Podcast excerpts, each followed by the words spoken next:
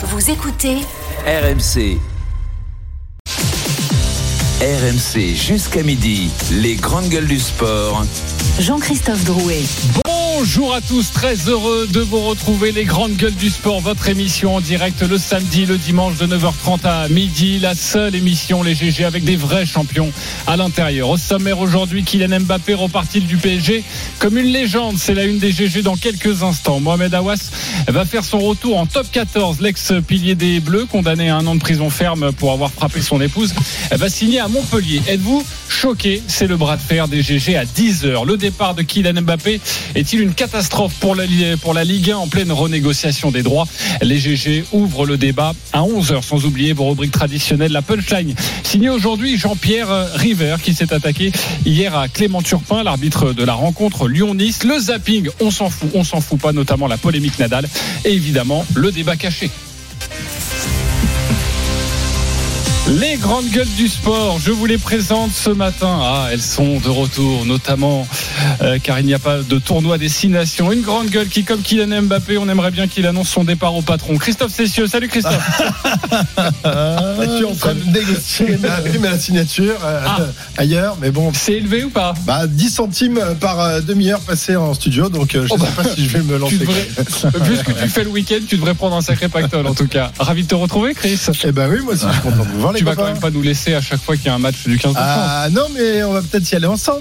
Tu voulais, vous voulez pas venir avec, euh, avec Denis et moi? Ce sera le cas. La Ce sera à Lille dimanche prochain. Ah, Alors, vous amène pas à l'étranger non plus, hein. on vous Ouais. amène à Lille. Oui. Bah, à chaque fois que je fais une déloc, je vais jamais plus loin que deux- 200 km de Paris. hein. Euh, C'est rarement l'île Maurice. Non, hein, on mais on, on très, sera très bien euh, à, très très bien à Édimbourg avec Denis. On a fini à point d'heure. euh, il est en pleine forme. Ouais, je vais rester chez moi plutôt. Une grande gueule qui, comme. Kylian Mbappé, le jour où il partira, ce sera pour 0 euros. Denis Charvet. Salut Denis. C'est pas sûr. Ah bon J'ai un très, grand, très bon avocat. Oui. Le mec, il- mais- oui. Et un très mais bon oui, contrat. pour zéro évidemment, oui, bien sûr. Ouais. Ouais, Et c'est pour ça aussi qu'on t'aime, mon cher Denis. Ça fait 17 ans que suis là. T'imagines 17 ans. Petit joueur. bah, Lui, il est arrivé bien bien plus tôt que moi, là. en Ouais, fait. Ouais. C'est dire si cette émission nous rajeunit quand même. hein. Une grande gueule qui, comme euh, Kylian Mbappé, il a quitté son club de cœur Canal Plus pour aller dans son club de rêve RMC. Cyril. Oui, moi je viens d'arriver en plus, donc euh, je suis un Oui. peu comme, vous savez, le Beraldo là qui regardait les, les lumières de la Champions League euh, au moment de la musique avant de jouer avec le Et ça PSG. fait quoi alors d'être euh, Bah, ça dans un grand club, ça fait a quoi, d'être dans dans les yeux, club ça, ça, voilà, ça, ça, fait, ça, fait, ça impressionne beaucoup. Mais petit à petit, euh, on s'y fait. Oui, profite parce que notre Mbappé va bientôt partir. Ouais, tu vois. Christophe Cessieux. Et puis une grande gueule qui, comme Kylian Mbappé, il en a amassé de la pièce jaune. hein. Et puis au passage, quelques billets violets. David Douillet, salut David. Ça va les copains Ça va et toi. Est-ce que le dos va bien Ouais, ça va. Le dos va bien Ouais, bah, euh, c'est c'est suite au prochain numéro. C'est un feuilleton chaque week-end.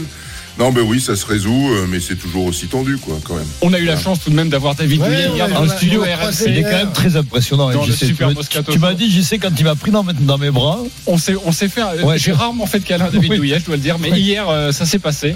Et c'est vrai que T'as écrasé Non, il m'a pas écrasé, mais tu sens qu'il est imbougeable. Ouais, tu vois, tu imbougeable. sens que c'est- un, un chêne. il y a rien à faire. Bon après, je suis taillé comme un Vélux aussi, mais, mais tu sens que c'est. euh, Non. Non, mais mora- moralité, faites pas de sport quand même. Peut le dire à nos auditeurs, ne faites pas de sport. Si c'est pour avoir mal au dos, on sait que Eric Dimeco Non, il peut plus, il peut plus Moi, c'est courir. la hanche. C'est la Ouais. Voilà. Ouais. Restez journaliste, restons journalistes. On est très bien comme ça. Vous avez bien raison. Alors ce matin, nous avons un direct. Et priorité au direct dans cette émission. Vous le savez, c'est rare que je parle de ce sport, mais c'est la petite finale du Ah. championnat du monde de waterpolo entre la France et- et l'Espagne. Et la rencontre va débuter dans quelques instants. Bonjour Julien Richard. Salut les grandes gueules du sport. Salut, Et oui, on va parler water polo Salut. ce matin et on va espérer que l'épopée de cette équipe-là se termine en beauté avec une médaille de bronze. Ce sera face à l'Espagne, championne d'Europe en titre, qui est peut-être l'équipe la plus régulière euh, ces dernières années euh, du circuit mondial. Euh, C'est une première évidemment pour l'équipe de France hein, euh, qui n'avait euh, jamais atteint le, stade des demi-finales. Ils ont perdu au tir au but face à la Croatie. Ils avaient éliminé les champions du monde en quart de finale, la Hongrie. Et les voilà donc face à l'Espagne a quelques mois maintenant des Jeux Olympiques à la maison où ils rêvent d'une médaille. Ils le rêvaient euh, haut. On pouvait peut-être un peu rigoler, mais non, maintenant ils ont bien pris leur place dans ce dernier carré. À eux d'aller bah, conclure en beauté cette épopée ici à Doha dans l'Aspire Dome, dans cette piscine construite au milieu de l'Aspire Dome. Écrin magnifique pour cette petite finale donc face à l'Espagne. Le coup d'envoi dans quelques petites secondes maintenant. Merci Julien, nous allons suivre cette rencontre. Je vais citer du Coluche. Vous savez ce qu'il disait sur le waterpolo Non? Vous vous souvenez Non. pas? Vas-y. Non? Est-ce que vous savez pourquoi la Belgique n'a plus d'équipe? Parce qu'ils ont noyé tous les chevaux. Merci beaucoup Cyril Linette. Bien. Euh, Berthe Hamelin Rousseau a dit un jour, un départ, ça ressemble toujours à une désertion. RMC, la une des grandes gueules du sport. Así es como lo lleva RMC Sport, el bombazo del mundo del fútbol. J'ai pas pris ma décision encore, j'ai pas, j'ai pas fait de choix. On ne veut pas léser les meilleurs joueurs au monde aujourd'hui. Partie gratuite, c'est impossible. Qu'est-ce que tu sous-entends? Je suis un menteur. Ce que je dis est vrai ou, est- ou c'est faux? Si je vous dis que je vous dis la vérité, alors que je suis un menteur. C'est un de belles journées pour moi comme président du Paris Saint-Germain. Especial Mbappé, muy importante. Sabréis toda la verdad del caso Mbappé. C'est un peu malsain parce que on essaye de, de dire des choses sans les dire. Je vais t'arrêter tout de suite. Je vais t'expliquer un truc, moi je suis un nerveux. Donc là, à tout moment, ça part en fait. Vous êtes pas content? Triplé. Mbappé, Mbappé, Mbappé, Mbappé Oui, oui. Mbappé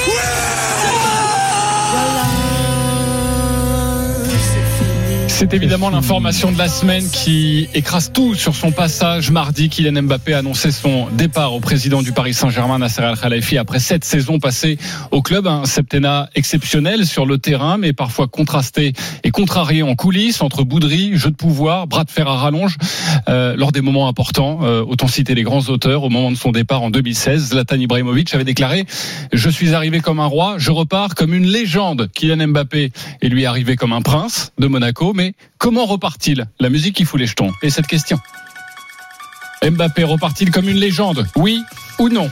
Christophe Cessieux, Non pour moi. Denis Charvet, Quelle honte. Bah oui, évidemment. David Douillet, Eh oui, forcément. Cyril Linette. Non, mais c'est pas de sa faute. Deux oui, deux non. Avant de débattre, on va retrouver notre journaliste De la tienne, Cyril. suiveur du Paris Saint-Germain, Arthur Perrault. Bonjour Arthur. Salut les GG, salut à tous. Alors Salut, sa vie, Arthur. son œuvre au, au PSG, ça Salut donne quoi Arthur. Oui, en cette saison avec Paris, Kylian Mbappé n'a jamais cessé de chasser les records. Cinq titres de champion de France, deux coupes de la Ligue et trois coupes de France aujourd'hui. Il a déjà inscrit 243 buts en 290 matchs, toutes compétitions confondues, soit un ratio de 0,84 buts par rencontre. Le capitaine des Bleus est aussi le troisième meilleur passeur du PSG avec 93 offrandes. Sans surprise, l'attaquant est le meilleur buteur du club en Ligue 1, 168 buts. En Ligue des Champions aussi, le seul trophée qu'il rêve toujours de conquérir avec Paris, avec un total de 38 réalisations grâce à celle de mercredi contre la Real Sociedad. Avec une telle efficacité, le Français a intégré le top 10 des meilleurs buteurs du championnat de France. Il reste même sur une fantastique série de 5 saisons tout en haut de ce classement. En cas de sixième titre de meilleur buteur avant son départ, Kylian Mbappé serait le seul à réaliser pareille performance en prenant une longueur d'avance sur un certain Jean-Pierre Papin. Merci, merci beaucoup Arthur pour ces précisions et ces stats sur euh, Kylian Mbappé. Repartit comme une légende? Oui, non, le 32-16, le hashtag RMC Live, l'application RMC Direct Studio. On vous attend, supporters euh, parisiens, dans cette émission. Pourquoi non, Christophe Cessieux? Parce que c'est la façon de faire qui euh, ne rentre pas dans la case légende. Euh, ce n'est pas vraiment l'impression que ça me donne. Une légende, ça casse la baraque. Ça vient devant les micros, ça annonce son choix avec perte et fracas. Ça répond aux questions. quoi. Ça répond aux questions des journalistes. Une légende sur le terrain. Voilà, c'est sur Ça- le terrain, ça- ça va Mais la vers légende, le c'est le sportif. Ça va, pas- ça va au devant de ses Son supporters. métier, c'est pas communicant. Et ça explique. Justement, non mais alors le- leur métier c'est pas communicant, on l'a bien compris, ne Bah non. communique en rien. Personne ne communique en rien aujourd'hui dans le monde euh, professionnel euh, du football et du rugby. Euh, c'est pas donc en annonçant, en faisant fuiter une petite info et en allant vite se remettre sous sa coquille en attendant que des gens meilleurs arrivent. Euh, moi je trouve que euh, l'annonce de son départ n'est pas à la hauteur de son talent. Euh, ce petit jeu du je pars, je pars pas. Si tu me donnes un peu plus, je reste. Mais si tu me non mais je vais je vais quand même partir. Je n'en peux plus. Mais, je mais- suis mais pourquoi tu mets content tout dedans. Mais- mais pas Je tout suis dedans. content qu'il s'en aille euh, parce que parce que ça suffit. Ça suffit. Ça, il me gonfle depuis des Voilà, années avec ce petit jeu. Quand on est un joueur de son calibre, on dit les choses franchement, on s'y tient. Alors il a refusé de euh, signer, de prolonger son contrat l'été dernier. On avait bien compris qu'il allait euh, se barrer, mais le faire comme ça, ça renforce pas sa légende. Pour être une vraie légende légende du euh, PSG. Il faudrait qu'il reverse une partie de la prime à la signature euh, que va. Ah, mais c'est euh, ça, être une filer- légende, c'est rendre l'argent le ou de l'argent. Et effectivement, là, c'est auprès des, des supporters. Oui, on s'en met, oui, supporters. mais supporters, c'est. Oui, mais toi, t'es pas un ils supporter, t'es groupie, toi, t'es Non, groupie, non, je suis supporter. t'es pas Non, non, non, mais non, mais bref. les supporters de Twitter, c'est devenu des comptables. hein. On a l'impression que ce qui les intéresse, c'est qu'ils comprennent pas forcément très bien l'économie d'un club de foot. On a l'impression que ce qui les intéresse, c'est les histoires de primes, de, de transferts. Ils parlent que de ça, en fait, sur Twitter. Qu'est-ce que ça peut bien leur faire que Kylian Mbappé donne 80 millions d'euros redonne Mais moi 80 aussi, c'est ce que je dis. Pourquoi au, ça- au PSG Honnêtement, mais, hein, mais pourquoi alors Christophe point. ben, Il en parle, Christophe. Mais Moi, parce je, que- parce je suis d'accord avec toi, Cyril. Je, je pour suis pas. quitter- pour quitter leur argent. ces- Mais pour évidemment. quitter ces dirigeants, pour quitter ces dirigeants avec euh, et que ces dirigeants. Mais c'est un problème d'orgueil. Après, le dirigeant, il va, montrer qu'ils ils sont plus forts que lui et le joueur. C'est pas vrai. C'est c'est exactement l'inverse Non, mais se ce que. Christophe veut dire, c'est qu'il y a peut-être, euh, pour quitter un club, euh, Une élégance à avoir. Voilà. Ah oui, d'accord, grande parce élégance. qu'eux, En ils tout sont élégants, ouais. Non, mais c'est ce qu'il attendait. D'accord, Euh, ok. Après, vous, mais vous mais moi, je pense qu'il faut, il faut dissocier le sportif David du, joueur, du de l'homme, pardon, excuse-moi, euh, que tu n'aies pas aimé son attitude, que tu n'aies pas aimé sa communication, que tu penses que c'est un enfant gâté, mais on s'en fout. La vérité, c'est qu'il va rentrer dans l'histoire du club parce que c'est le meilleur buteur du club, parce que c'est un joueur phénoménal, que moi je l'ai vu jouer pendant 7 ans, je me suis régalé et qu'il a été décisif tout le temps. Je suis désolé, vous m'expliquez, m'expliquez pas qu'il n'a pas décisif. Alors évidemment, je vois de loin euh, ce que vous lui reprochez, de ne pas avoir fait gagner la Ligue des Champions. Voilà, c'est c'est le point noir de, de Kylian Mbappé, parce que s'il avait fait gagner la Ligue des Champions, on dirait Mais toi, c'est un c'est un phénomène. un ravi, on te met Non, un but non, devant ta mais coupe non. de champagne, t'es Sauf- content, Denis. Sauf que t'as oublié voilà. que quand Donc on t'as régalé Non. au Parc des Non, Princes, mais voilà, pas du tout. Mais arrête, Mais euh, oui, mais Non, c'est mais- arrête, c'est un phénomène ce mec. c'est- On, a le meilleur joueur du monde. Tu sais quoi quand, tu- quand il va partir, le vide que ça va laisser, je pense que c'est c'est dans deux ou trois mois qu'on va s'en rendre compte. Parce que t'as un joueur. Tu plus au parc? Non, t'as un, un joueur qui exceptionnel. Que comment te dire que t'en as un par génération. Je sais pas si dans, dans 10, 20, 30 ans, on aura ce Mbappé qui sera là. Et ce qui s'est passé sur le terrain, ça écrase tout. Et pour Mais toi, ça ça, écrase reste une tout, légende du. Paris Saint-Germain. Et alors, Douillet. et alors quand, Zidane est me- parti, euh, quand Zidane est parti au Real Madrid, euh, Et alors euh, il, tu- il t'a pas régalé et tu regardais pas Canal Plus pour voir c'est une légende. Mais c'est pareil. Christophe, je vais te prendre à ton propre jeu. David il Douillet. était plus, il était plus légende quand il était là à Madrid euh, que quand il jouait dans le championnat de France, non? David Christophe, est-ce que tu pourrais la mettre en veilleuse? Est-ce que tu peux la mettre en veilleuse 5 minutes?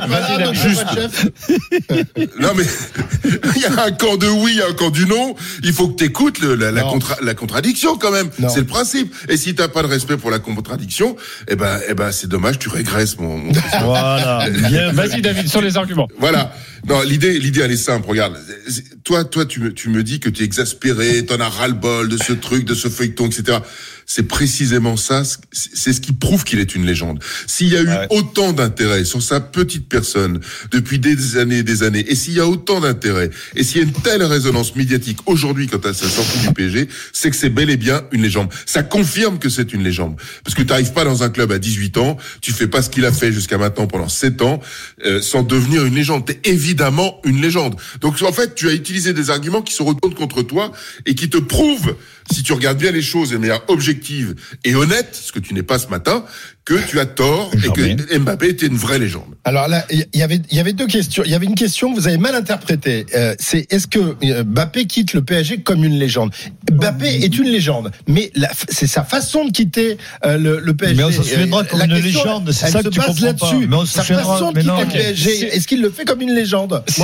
Moi, c'est comme ça que je l'ai interprété. Moi, je pense que définir. une- Bon, bien sûr que Mbappé est une légende. Il est une légende du football français. Il sera sans doute Mais le ça, meilleur oui, joueur de l'histoire. Ah, donc vous avez perdu les copains. Vous avez perdu. Vous avez dit oui alors. David et-. Denis, moi j'ai un peu contourné la question pour exprimer quand même mes convictions par rapport à ce sujet, mais je partage totalement votre admiration pour Kylian Mbappé que j'adore et le vide que ça va que ça va que ça va générer. Et je ne suis pas du tout en ligne avec Christophe sur euh, ces arguments, y compris sur la communication. Pour moi, il a aussi une personnalité extraordinaire, euh, tout comme vrai. il est un joueur extraordinaire. Mais si on compare à Zlatan, ce que je veux simplement dire, c'est que le PSG de Zlatan, c'est un PSG très clair. Les quatre ans de Zlatan, c'est l'installation du PSG en tant que leader du football français. On, part, on passe d'un club moyen à un club très dominant avec ce joueur incroyable et cette morgue incroyable.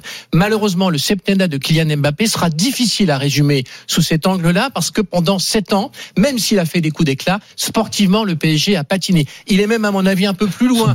Les meilleurs, ouais, une fois, mais ils ont Bah, fait quand quatre, même. ils ont fait pas quatre dire- huitièmes, ouais, mais ils ont fait quatre C'est la première fois que le PSG va en finale de la Champions League. Je suis désolé. C'est vrai, mais ils ont fait aussi quatre huitièmes de finale. Et, et ils, Pas non, mais compétition. et ils sont, à mon avis, un petit peu plus loin aujourd'hui du très haut niveau européen, même si la fin de saison peut nous démentir. Pour moi, c'est dû à deux raisons. D'abord, par, par rapport au fait que le PSG, euh, le, euh, pardon, Mbappé a toujours été euh, lié au Real Madrid dès le début. Donc il y a une espèce de, de comme s'il allait jamais poser ses valises. alors pesé en dans- réalité, dans- il a, si, il a passé d'amour. ans. Si, ça a un petit peu pesé, Ah oui. je pense, dans le comportement des dirigeants. Et surtout, moi, je pense, et c'est ça ma conviction principale, parce que les dirigeants du PSG auraient dû, depuis au sortir de la Coupe du Monde 2018, s'appuyer vraiment sur lui, en faire la clé du projet sportif, comme Deschamps l'a bien était trop compris, jeune. comme l'équipe de France l'a bien compris, Non. mais, mais l'équipe de. France. Mais Il a l'a raison. Cyril là-dessus. Mais là, Là, ils là, l'ont- là, là-dessus, il a raison Ça n'a jamais été Là, ils l'ont fait, mais si, ils Mais l'ont- fait, Cyril, Oui, mais année. on- Cette trop année, tard. mais, Mais on le sait qu'ils ont fait n'importe quoi. Cyril. C'est tout, il s'en va.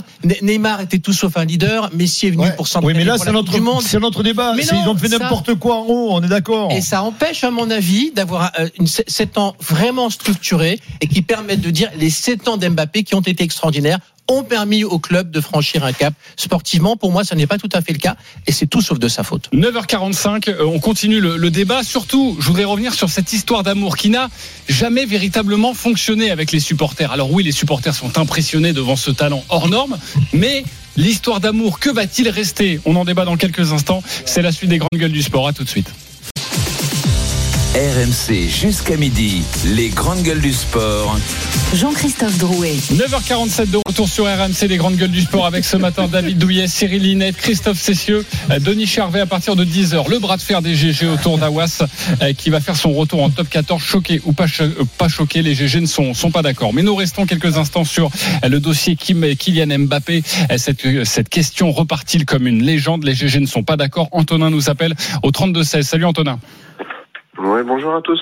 Supporter du Paris. Saint-Germain, j'imagine. Antonin, est-ce qu'il repart comme une légende? Alors, euh, Kylian Mbappé est une légende dans le jeu, et moi, pour moi, il repart aussi comme une légende, encore plus que Ibrahimovic. Voilà. Ok, pourquoi? Point. Merci. Alors, tout simplement, parce que Kylian, il arrive à 18 ans, c'est un enfant de la banlieue parisienne. Il a toujours dit qu'il avait deux clubs de cœur, le PSG et le Real Madrid. Lorsqu'il a joué au PSG, donc ça va faire sa septième année, euh, il a toujours tout donné pour le maillot. Euh, certaines personnes n'aiment pas des fois sa démarche ou alors une prise de position qu'il peut avoir, mais sur le terrain, tu peux rien lui reprocher. Il a toujours été, euh, comment s'appelle, euh, la personne qui donne de son temps et qui donne de son énergie pour le club. Il a jamais triché sur le terrain, contrairement à d'autres stars de l'équipe, dont je citerai pas le nom, qui sont partis. Bon, je pense qu'on a compris. hein. Et ouais, voilà. Même si tu les cites pas, t'inquiète pas. Donc, euh, donc moi, pour moi, Kylian Mbappé, tout simplement, c'est une légende par rapport à ce qu'il fait en termes sportifs, même extra-sportifs aussi, parce qu'il s'implique aussi dans des projets sociaux, donc euh, ça, c'est c'est autre chose. Mais au niveau sportif, il a cassé le, le record de, de, de Cavani. Euh, c'est le meilleur buteur du Paris Saint-Germain. Sur le terrain, c'est un leader. Même si cette année, je trouve qu'il surjoue un petit peu du fait que ben, il se retrouve un peu le seul leader en attaque. Pas le seul, quand même. Mais je, je voudrais revenir, An- Antonin, je voudrais revenir à ce que, à ce que, à ce que tu disais, et même Cyril l'évoquait. Euh, c'est vrai qu'il a toujours dit qu'il avait envie de jouer avec le Paris Saint-Germain et il a un, attache, un attachement fort au PSG, mais il a aussi un attachement au Real et on a l'impression que les dés étaient un peu pipés dès le départ. C'est-à-dire que le jour où il est arrivé au Paris Saint-Germain, on savait qu'il partirait Ouais, mais il au est resté Mais- sept ans. Non, C'est- énorme, Ça, cette ça, saison. je ne te dis pas le contraire, sauf que dans l'histoire d'amour que tu crées, quand Oui. un joueur arrive, tu ne penses pas tout de suite à son départ. Et avec Kylian Mbappé, le jour où il est arrivé, on pensait déjà à son départ. C'est comme si tu te mariais avec quelqu'un, mais tu savais très bien que quelques années plus Oui, tard, mais- euh, elle Oui, allait mais- partir. mais là où je suis pas d'accord avec toi, c'est qu'il a re-signé quand même il y a un an, c'est ça. Il y a deux ans. il y a deux ans, il a re-signé, donc ce qu'il croyait encore au projet. Donc c'est pas vrai ce que tu dis. Si, je- si cette année, je pense qu'on en parlait avec Cyril, c'est qu'en fait, comme il croit plus au projet, il, il- il se dit je vais pas y arriver, je vais pas gagner le ballon d'or, donc il part. Mais je pense qu'au fond de lui, il, il- il- il- je pense qu'au Ouais, fond moi, de lui, il croyait encore au projet. Moi, je pense que contrairement, contrairement à ce qu'on a dit, je pense qu'il est resté beaucoup plus longtemps que prévu au PSG parce qu'il a cru au projet. Et contrairement à ce qu'on dit encore aujourd'hui, parce qu'il faut arrêter, hein, le Real va pas le payer en churros, euh, il part parce qu'il croit moins au projet. c'est une question de, de, de temps qui passe pour sa propre carrière. Ce que je veux simplement dire, c'est que ces 7 ans, c'est énorme, mais que dans la perception, c'est pas de sa faute à lui. Il était tellement marqué Real Madrid que c'est comme si tout le monde au sein de l'environnement n'arrêtait pas de dire de toute façon, il n'est pas là pour longtemps. Et c'est peut-être un sujet qui a pesé dans le management sportif du club, dans la tête des dirigeants parisiens qui ont toujours été un peu dans l'urgence avec lui et qui n'ont pas pris le temps peut-être de capitaliser autour de lui. Quand il arrive en 2018, il arrive en 2017, il arrive un peu dans les bagages de Neymar. Bien Mais sûr. un an plus tard, il a gagné la Coupe du Monde. Neymar a déjà une grosse blessure et on s'aperçoit un an plus tard que Neymar ne sera jamais un leader parce que c'est un enfant, il s'embrouille avec des joueurs de camp, de je ne sais quoi. C'est impossible. Il et, à là, ce moment, problème. et à ce moment-là, ça ne tourne pas suffisamment. Oui, à ça, c'est la faute des dirigeants, alors. Et oui, ça ne tourne pas suffisamment et il aurait probablement, c'est facile à dire après, fallu décréter que le projet sportif en C'était autour de lui. 2019-2020, c'était Mbappé, enfant de la banlieue, finalement euh, là pour rester beaucoup plus longtemps qu'on ne l'imaginait. David, pour toi, il repart comme une légende, mais je reste sur cette histoire d'amour parce que c'est vrai que c'est une cote de popularité aussi quand on quitte un club. Quand Paoletta a quitté le Paris Saint-Germain, on s'est aperçu que c'était une légende du PSG, peut-être pas une légende du foot mondial, mais une légende du PSG. Pas Comment tu expliques, ce, comment tu expliques, euh, David, non pas ce désamour, mais ce manque de, ce manque de lien? Moi, moi, je, moi, je pense que le lien, il existe. Et le lien, ils vont, les- enfin, le- les, les supporters vont se rendre compte que, que, que quand il est parti, quand il sera réellement parti, quand ils le verront plus sur le terrain, Bah il oui. va manquer terriblement. Voilà, c'est sûr. Et là, tu vas te rendre compte que, waouh, il me manque le mec. Et en fait, c'était vraiment le pilier du club. Il était devenu euh, euh, le- le- l'étendard, le, le, le, euh, le socle du club. Et, et là, et là, ils vont comprendre que la légende elle est partie et, Et qu'ils avaient et qu'ils l'aimaient en réalité. et ce manque Qu'ils de- l'aimaient fortement. Le problème, c'est qu'ils l'ont connu tout petit.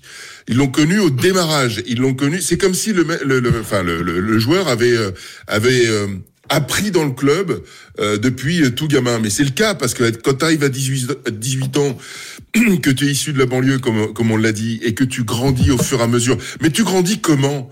Tu grandis comme un surdoué.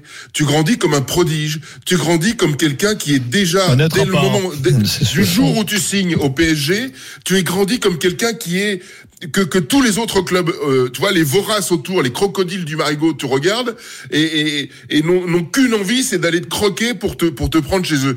Tu vois, et, et le PSG qui est au milieu là se dit bah qu'est-ce que je fais avec ce truc là J'ai eu l'impression que eux aussi ils ont appris à gérer un, un, un jeune prodigue comme ça qui arrivait dans leur dans leur univers. Et puis on y a aggloméré euh, Neymar, Messi, etc., Oui, etc.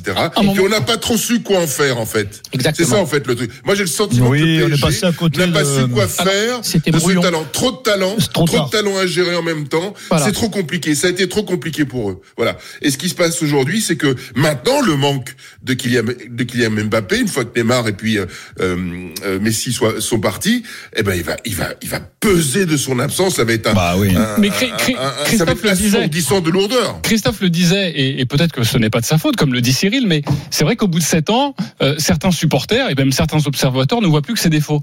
Non, je pense pas du tout. Non. Mais non, mais là, c'est Oh, toi, là, c'est toi qui, qui, qui euh, te projette, alors que moi, je pense pas du tout. Je pense que. Combien de débats il y a eu sur son attitude Mais l'attitude, c'est une chose, mais- communication. mais oui, mais Parce que,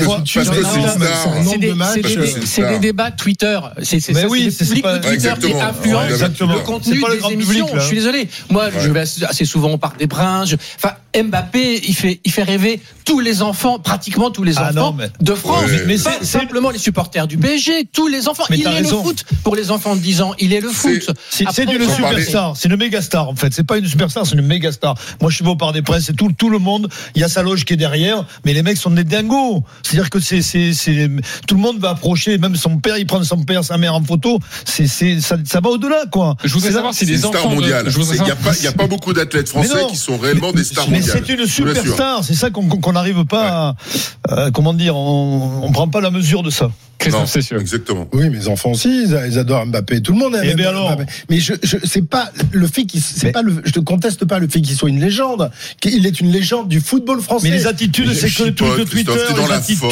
euh, c'est- c'est sa façon de partir. Excusez-moi, Oh. qui me, qui me, qui me dérange.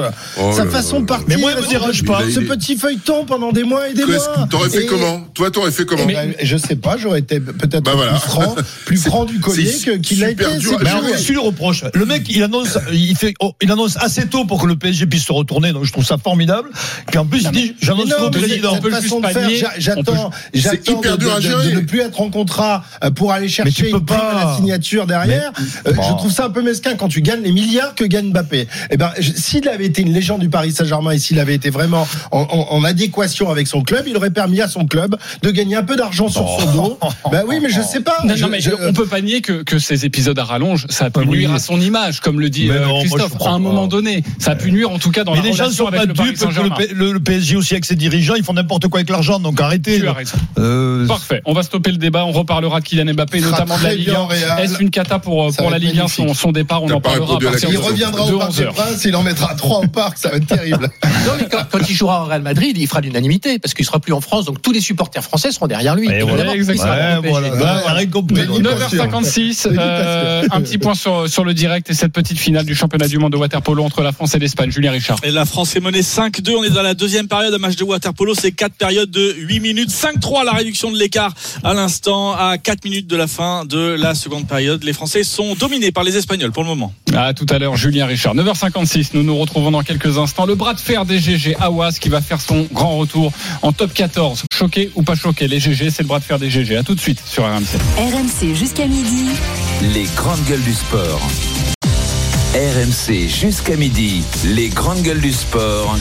Jean-Christophe Drouet. 10h07 de retour dans les grandes gueules du sport. Votre rendez-vous le samedi, le dimanche de 9h30 à midi. Merci infiniment de, de votre fidélité. Si vous voulez aller réécouter notre premier débat, c'est déjà disponible en podcast.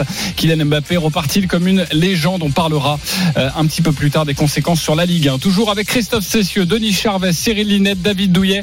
Euh, Mohamed Awas va faire son grand retour en, en top 14. Euh, c'est le bras de fer des GG. Euh, Êtes-vous choqué les GG Il faut qu'il se remette en question. J'aimerais qu'il s'explique, mais il est intouchable. Jean-Pierre River, le président de l'OGC Nice, s'attaque à Clément Turpin après la défaite de son équipe hier soir à Lyon. Est-il allé trop loin? Euh, Ce sera la punchline des GG à 10h30. Le départ de Kylian Mbappé est-il une catastrophe pour la Ligue 1 en pleine renégociation des droits?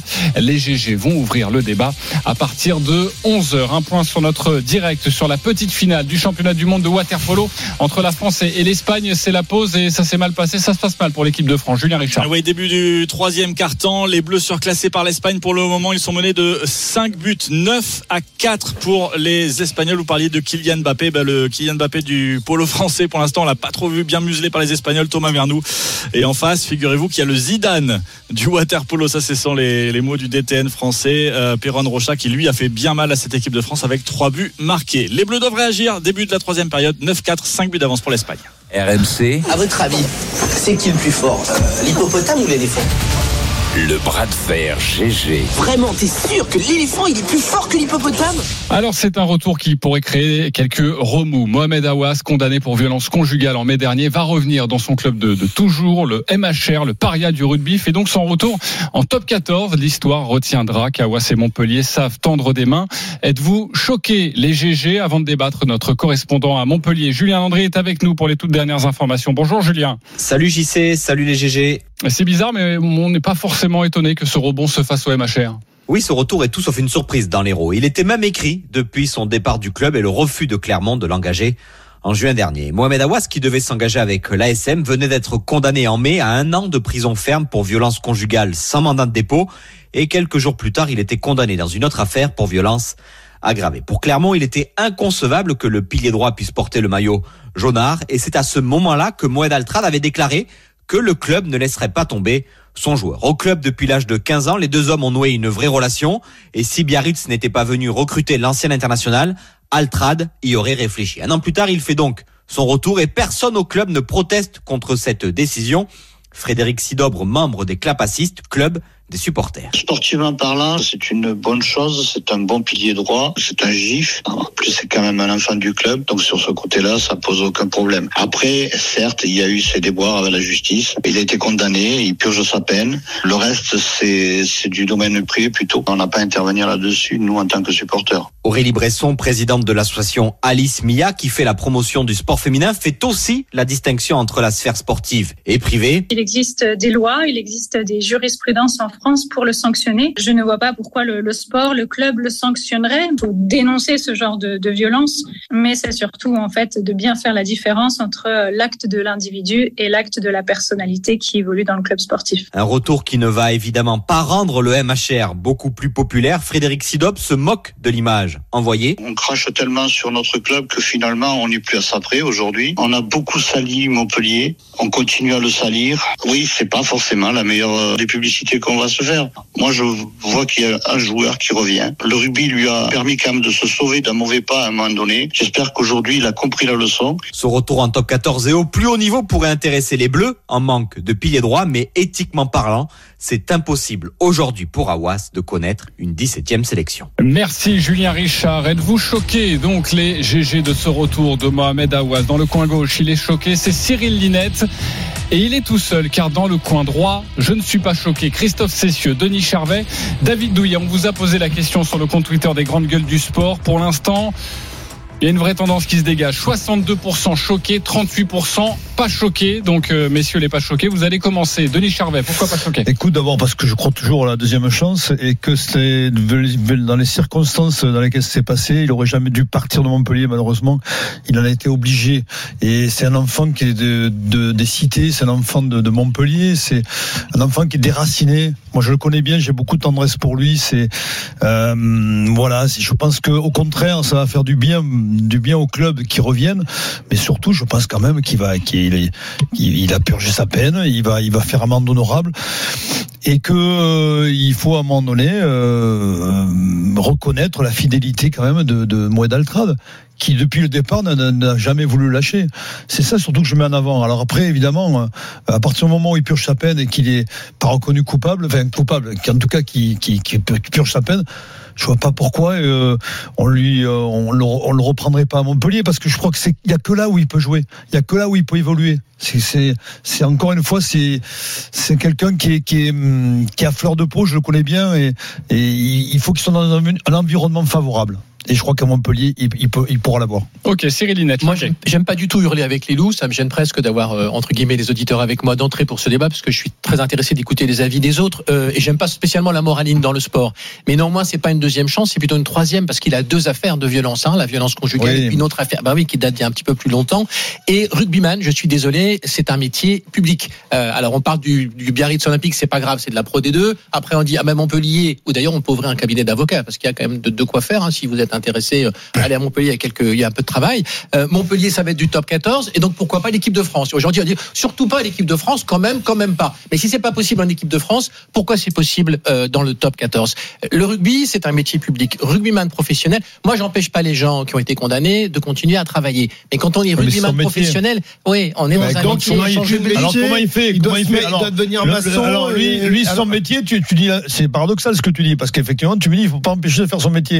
Et il fait quoi alors faut pas l'empêcher de travailler. Ah ben, travailler. Mais quand il travailler, c'est- quand il- je, veux dire, c'est les sportifs professionnels, c'est comme les hommes politiques, c'est comme les patrons de grandes entreprises, c'est comme les artistes. C'est quand même pas très évident de distinguer l'homme euh, de mais- l'artiste justement. Donc pour Eh ben, moi, eh quand ben, il il y a- beaucoup, d'hommes politiques Cyril, qui ont Cyril, été il y a des- il y condamnés a des- et qui, ont, Oui. qui sont revenus à l'Assemblée nationale. Exactement. Il y a des chefs d'entreprise condamnés qui sont revenus aux manettes de- d'autres entreprises. Euh, deux, si- deux si- condamnations, en tout cas deux affaires, hein, pas une, deux affaires. Une où il était très jeune, hein, attention, hein, tu parles de la première affaire. euh, Pardon, mais c'est aussi des affaires, on ne parle pas, euh, même si c'est lourd, euh, et ce serait lourd comme accusation, mais on ne parle pas d'affaires financières, par exemple, concernant euh, Oui, Mohamed de Et violence. il y a, pardon, le poids des images, Mm. car euh, parfois ça se passe en huis clos, et peut-être que vous Oui, allez aller là-dessus, peut-être euh, Oui, chez différents artistes ou... femme ou homme politique. Mais là, ça s'est passé avec les vidéos qui sont sorties sur les réseaux sociaux, avec euh, Mohamed Awas euh, qui traîne son épouse dans la rue. Enfin, je veux dire, le, Ouais, le- mais on dit le- pas qu'il est pas. C'est pas. non, c'est- mais le choc je- des images, à un moment donné, si Je tu, pardonne pas si à tu, Mohamed si tu Awas permets de fait, euh. réhabiliter une fois, deux fois, trois fois, sans qu'en fait il y ait une grande conséquence sur sa carrière, ça peut aussi poser un problème. En tout cas, on peut, on peut l'entendre. David Douillet. J'y j'y sais, il n'y a pas de trois fois déjà pour commencer. Euh, Il y en a Non. une où il était jeune, etc. Il y en a une autre qui est impardonnable, évidemment. Mais alors, où est-ce qu'on va? Est-ce que on rétablit la peine de mort? Dans ce cas-là, on le tue complètement. C'est-à-dire qu'on a quelqu'un qui est sorti de ces conditions où il avait, euh, au démarrage de sa vie, euh, des cartes qui n'étaient pas euh, extrêmement favorables à, ce qui, à ce qui se développe une vie, une, vie un peu hors du commun. Il les a saisis, il les prend, il a travaillé, c'est devenu un athlète de haut niveau.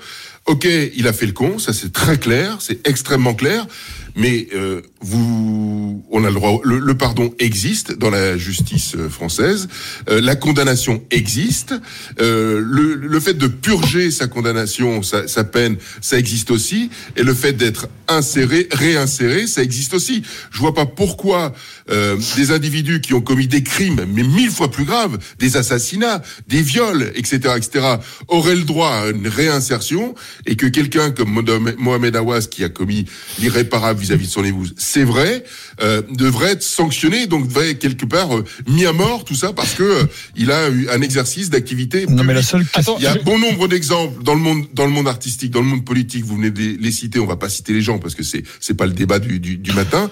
Où euh, euh, ces gens-là ont une deuxième chance. Et lui, il n'aurait pas le droit. Pourquoi? Pourquoi?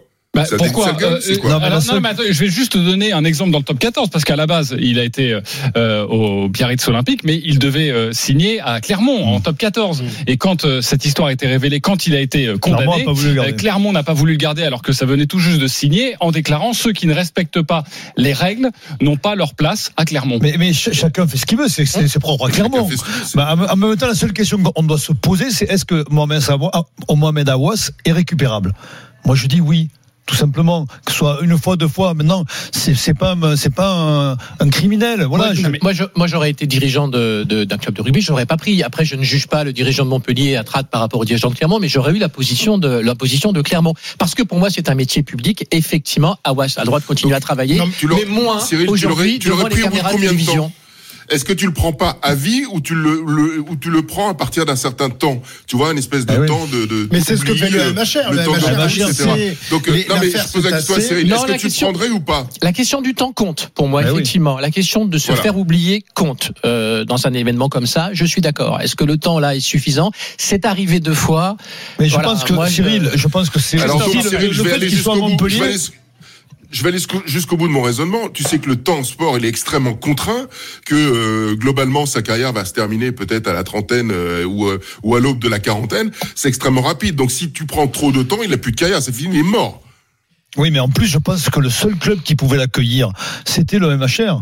Je pense que dans son, dans son malheur, je pense qu'il a eu, eu- heureusement qu'il y a Moine Altral qui est fidèle et qui puisse le prendre parce que je suis pas sûr, et là je te rejoins Cyril, je suis pas sûr qu'un autre club le prendrait. hein. Ok, juste Christophe Cessu, il n'a pas encore parlé. Après, je redonne la main à Cyril. Euh, bah, vous avez, nous avez tout dit, mais effectivement, le, le seul club qui peut le reprendre, c'est Altrad. En plus, Altrad, le parfum du scandale, lui, ça ne le dérange pas du tout. hein. il a, il a l'habitude de récupérer. mais des c'est pas scandaleux sont, euh, pour autant. Je suis pas- je suis- tu vas peu loin. Est-ce que c'est scandaleux de le reprendre à Montpellier?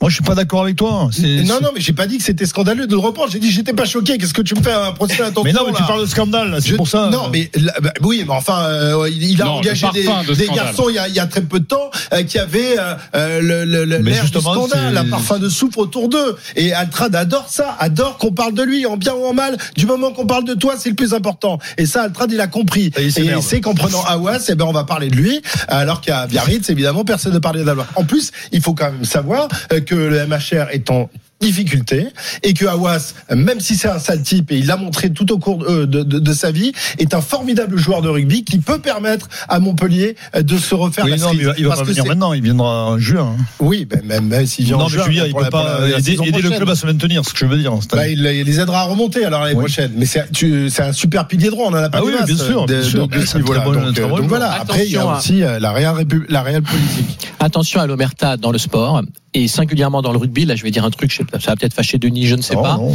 Euh, le rugby est, est très fort pour se crêper le chignon. On le voit cette semaine, hein, les courriers échangés, mais aussi pour faire bloc euh, hein, quand il s'agit de faire bloc. Et moi, cette affaire me fait me fait un peu penser, alors toute proportion gardée dans le cadre d'Awas, à, à l'affaire Marc Cessillon. Il a quand même fallu qu'un journaliste du Figaro, il y a deux ans, sorte un livre pour qu'on rappelle quand même qu'il y avait une victime dans l'affaire Marc Cessillon, qu'une femme avait été tuée, que sur sa tombe il y a juste son prénom, il n'y a pas son nom de famille, parce que globalement le monde du rugby et le monde médiatique en général avait à peu près tout fait pour qu'on exonère Marc Cessillon de ce qui s'est passé. C'est pas comparable dans le cas propre au d'Awas. rugby, c'est propre à la- vie, euh, générale, hein. C'est propre au sport beaucoup, c'est propre aux communautés assez fortes, rugby et d'autres communautés, artistes et autres qui ont tendance effectivement à, à se Oui, regrouper. mais l'exemple que tu donnes est tel- tellement fort. Si tu veux, l'omerta, je veux bien, mais euh, Ouais, tout le monde, si tu veux, il y a Ça, quand même. Bon, en tout cas, voilà. Ça, Cyril, si- Cyril, c'est une autre époque. Franchement, ça a changé et ça change. Et heureusement, heureusement, tout ça, tout ça, c'est vrai qu'il y a, il y a quelques années, euh, on avait tendance à par, par un souci de de, de, de, de- on va entacher euh, le- un sport tout entier, on va entacher une fédération, etc., etc. Bon nombre de dirigeants sportifs mettaient la, c'est même pas la poussière, mettaient euh, une montagne sous, sous un tapis. Sauf que ça se voit, ça se voit, ça se sait. La preuve, tu en parles. Aujourd'hui, c'est plus le cas. Mmh. Aujourd'hui, les gens euh, sont traités comme tout le monde. Euh, les, choses- les, les, les, les affaires sont mises Bon, à les affaires comme de harcèlement dans la Fédération française de les- foot, euh, bah, enfin, ça sort maintenant, mais ça a mis quand Bah, même la- un peu de temps. preuve, hein. tu- pas- on le on- sait, ça on vient, en ça parle. vient. On le sait, on en parle. Ouais, dans le foot, mais oui, on c'est- parle du foot, t'es en train- du t'es en train de me donner Ça raison. vient. Dans la gymnastique, en train de me donne dire- raison. Ouais, tennis, le tennis. faut quand même sortir Vous êtes en train- depuis quelques années. Hum, Ça vient, ça Vous êtes vient. en train de me donner raison. Absolument. Oui, oui, oui, Vous êtes en train de me donner raison. oui, oui, oui. Absolument. Mohamed, Mohamed, Altrad, pardonnez-moi, a déclaré il y a quelques mois, avant qu'il ne l'engage donc, hein, je, nie, je ne nie ni la gravité des faits, ni la nécessité de justice, ni le, gen- ni le jugement, rien. Je m'interroge en revanche sur l'idée que la faute deviendrait irrémédiable, qu'elle ferait du fautif euh, définitivement un paria, un être incompatible. Fin de citation. Morad nous appelle au, au 32-16. Bonjour Morad. Bonjour. Salut, moi. Choqué ou pas choqué Salut. par ce retour Euh, pas choqué. Pourquoi? Ben, parce que si on, doit, si on doit être choqué de son retour, on aurait dû être choqué déjà du retour de Lucas Hernandez et de Coman en, en équipe de France. Car les deux ont eu des. Euh, euh, pareil, des, ont été condamnés pour des violences conjugales en 2010. C'est vrai. Les deux. Tu as raison. Ils, ils sont, ils sont pas fait virer de l'Atlético Madrid ni du Bayern Munich. Ils ont fait la Coupe du Monde 2018. Ils ont été champions du monde. Voilà. Personne je, pense que les images, le problème, ça, les images ont choqué. Le- dans- Le problème dans le cas de Lucas Hernandez et Coman, on n'a pas eu d'image, si tu veux. Ouais, mais sur c'est Coman, euh, tout ce que je dis, c'est c'est écrit. Hein, Oui, non, mais Ah, non, non, je, tu- dis pas le contraire. C'est vrai, c'est vrai, non, mais c'est. Coman a une, une incapacité de travail de plusieurs jours. Euh, c'est ça veut dire que quand même, il y a, il y a eu. Euh, C'est vrai. Pas, c'était pas des gifles. Quoi. Et justement, parce que pour ceux qui ne sont pas euh, forcément choqués de, de son retour en, en top 14, est-ce que, en revanche, aller en équipe de France, ça c'est non pour vous? Ou c'est la même logique? Non, non. En équipe de France, non. Soit est- tout le monde peut, soit personne peut. Oui, Après, euh, je pense qu'il y a des fédérations qui pèsent un peu plus que celle euh, qui, qui pèsent plus que l'autre. Je pense que la fédération de foot pèse plus lourd que celle du rugby. Mais Peut-être pas en Non, non, mais je non, pense que c'est- le dossier, c'est le dossier de Hawass qui fait que euh, aujourd'hui euh, il est un peu persona non grata partout.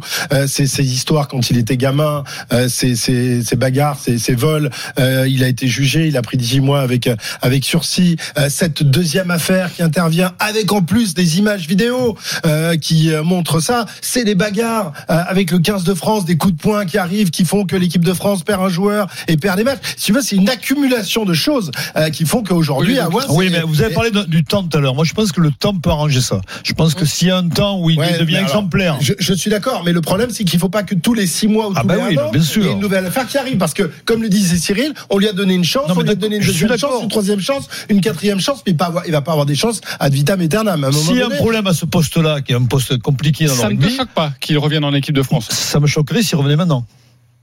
Ça me choquera pas s'il revient dans un ou deux ans. Pourquoi ça choquerait maintenant? Ben parce que c'est trop frais.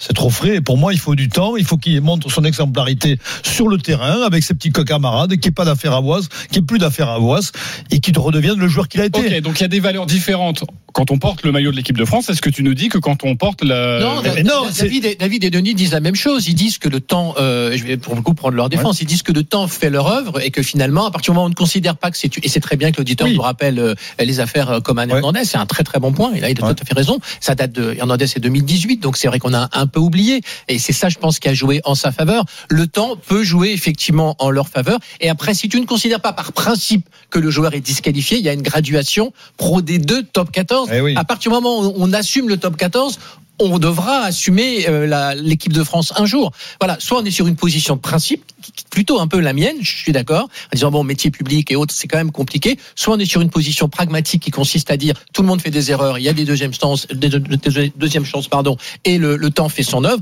Et dans ce cas-là, euh, ça peut finir en équipe de France. Oui, il n'y a pas de raison pour qu'on s'arrêterait au top sauf que- 14. Sauf que le temps dans le haut niveau, euh, c'est pas le même temps que dans la vie. De- ouais, c'est- malheureusement, Oui, il faut être performant sur une longue durée si on veut avoir euh, de nombreuses chances. Euh, choqué, pas choqué, vous avez voté, vous avez gagné un petit pourcentage. Euh, 62% choqués, 38% pas choqués, donc un petit pourcentage pour vous, euh, ceux qui n'étiez pas choqués. Mais évidemment, c'est quand même une large majorité. Un clan choqué, on vous donnera toutes les dernières informations sur RMC Sport et sur ce retour de Mohamed Awas en, en top 14. D'ailleurs, aujourd'hui, c'est le retour hein, du top 14 après le, le tournoi des destinations, des matchs que vous pourrez suivre cet après-midi sur RMC. On en reparle dans les paris RMC avec Denis Charvet notamment. 10h30 dans quelques instants. Restez bien avec nous.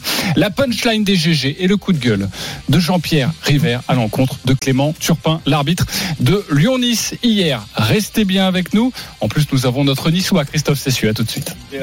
RMC jusqu'à midi, les grandes gueules du sport.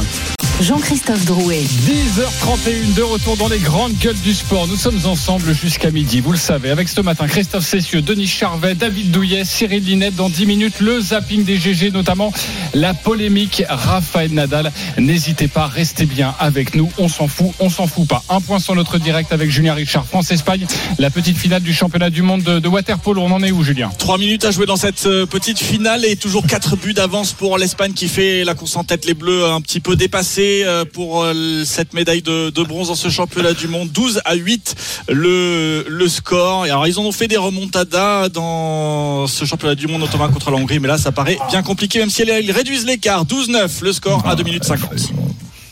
Euh, Denis, tu voulais euh, peut-être nous livrer une expertise, j'ai la sensation. Euh, non, je j'espère qu'il aura pas nul surtout. waterpolo quand t'étais petit?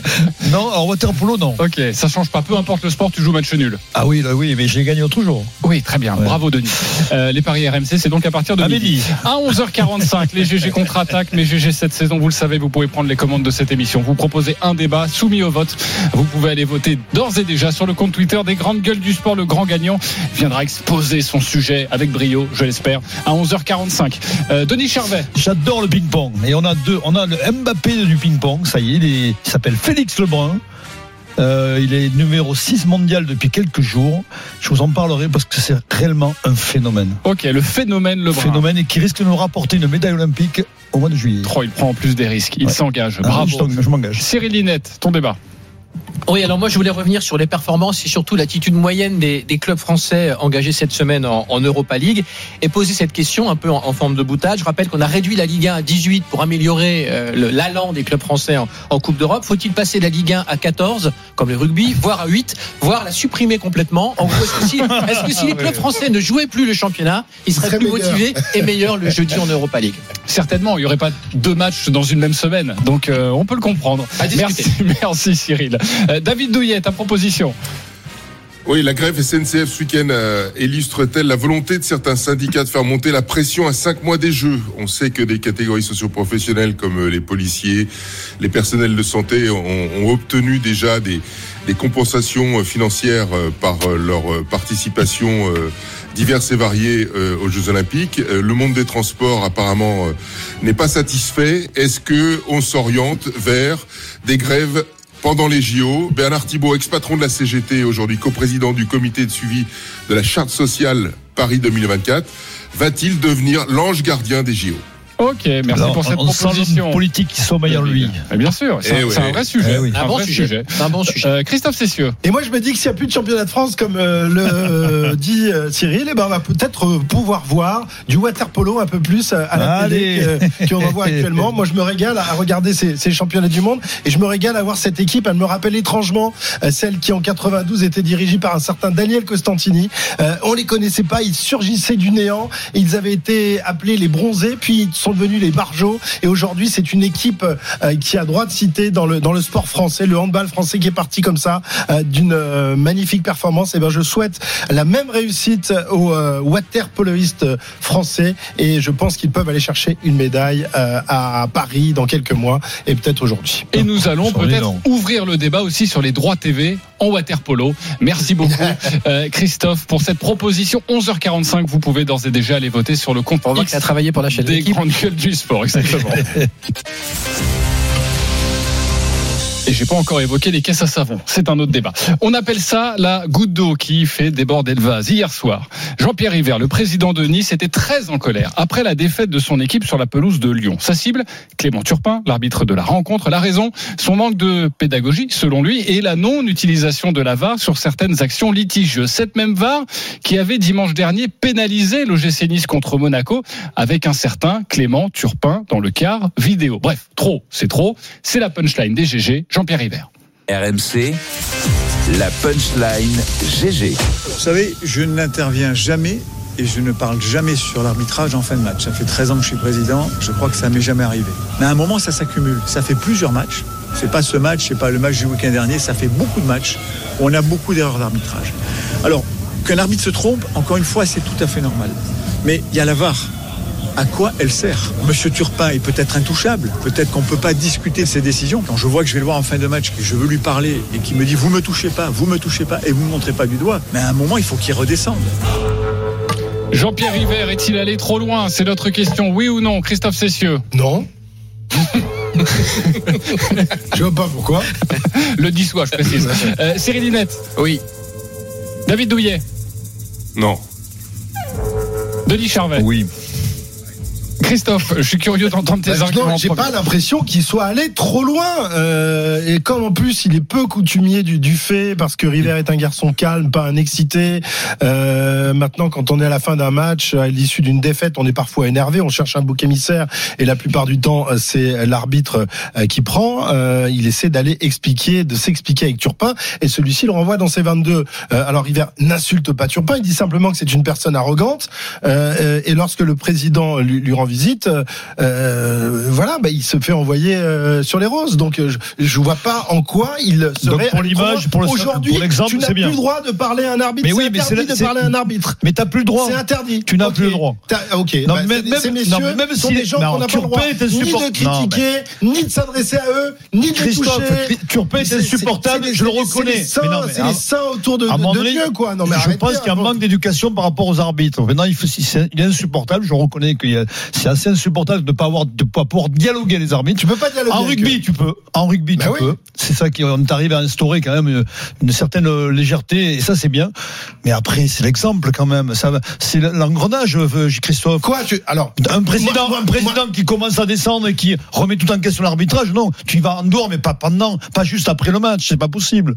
Ça, mais non, moi, je sais pas. Moi, Non, ça- ils ont, ils ont fait un peu plus que ça parce qu'il a effectivement été voir l'arbitre juste après le match. Il aurait sans doute pu lui parler une demi-heure plus Oui, tard. voilà, Après, il a fait des déclarations et, et pas des déclarations très agressives. Et encore une fois, c'est facile de juger de son fauteuil, mais il a quand même parlé sur Prime Video puis en conférence de presse. Donc c'était prévu. Son directeur général, Fabrice Boquet, a posté un tweet pour dire ce soir on a été euh, voilà euh, volé par l'arbitrage. Le, le site internet de Nice a, sur Twitter a ressorti une une de l'équipe euh, Nice volée à À Lyon, Lyon, en 2008. ouais, ouais. Curieuse une de l'équipe d'ailleurs, c'est assez rare que l'équipe titre comme ça, c'est même euh, un peu maladroit, mais ça peut arriver. En tout cas, une une de l'équipe de 2008. Donc le club mène une petite campagne. Et le problème, encore une fois, on, on est, moi je suis pas dirigeant, donc je pense qu'il y a une telle émotion. Nice voit sa saison qui tourne euh, un peu difficilement. Je pense qu'il y a pas mal de tensions parce qu'ils ont tellement bien démarré. Ils voient que c'est un peu plus compliqué. Donc je porte pas de jugement, mais le souci c'est qu'à chaque fois euh, que vous faites ce genre de, de, de, de- vous ce, ce genre de comportement, alors vous fédérez vos supporters, ça a une forme d'utilité, mais vous mettez quand même une pièce dans la machine pour la prochaine fois. Bah oui. Et s'il y a des dérapages dans les stades, des violences, des bus C'est caillassés, ça, le d'ailleurs, problème. D'ailleurs, le bus de, Niçois a été caillassé hier par des supporters lyonnais à la Un sortie. bus de supporters. Tout ça, malheureusement, peut contribuer. Mais ça Donc, contribue, on on pas ne peut qu'enjoindre- ça on ne peut contribue. qu'enjoindre les dirigeants et même les plus placides et fair-play d'entre eux comme, comme Jean-Pierre River à rester calme, même si ça doit bouillir à l'intérieur, le plus possible pour mettre un peu d'eau sur tout ça. Et c'est Ah facile ouais. à dire de, Donc notre- tu de te- notre fauteuil. hein. Donc euh, tu, tu peux avoir l'impression de te faire flouer. euh, et là, en Mais oui, malheureusement, c'est comme ça. flouer C'est ça que sur je dis que deux c'est matchs facile.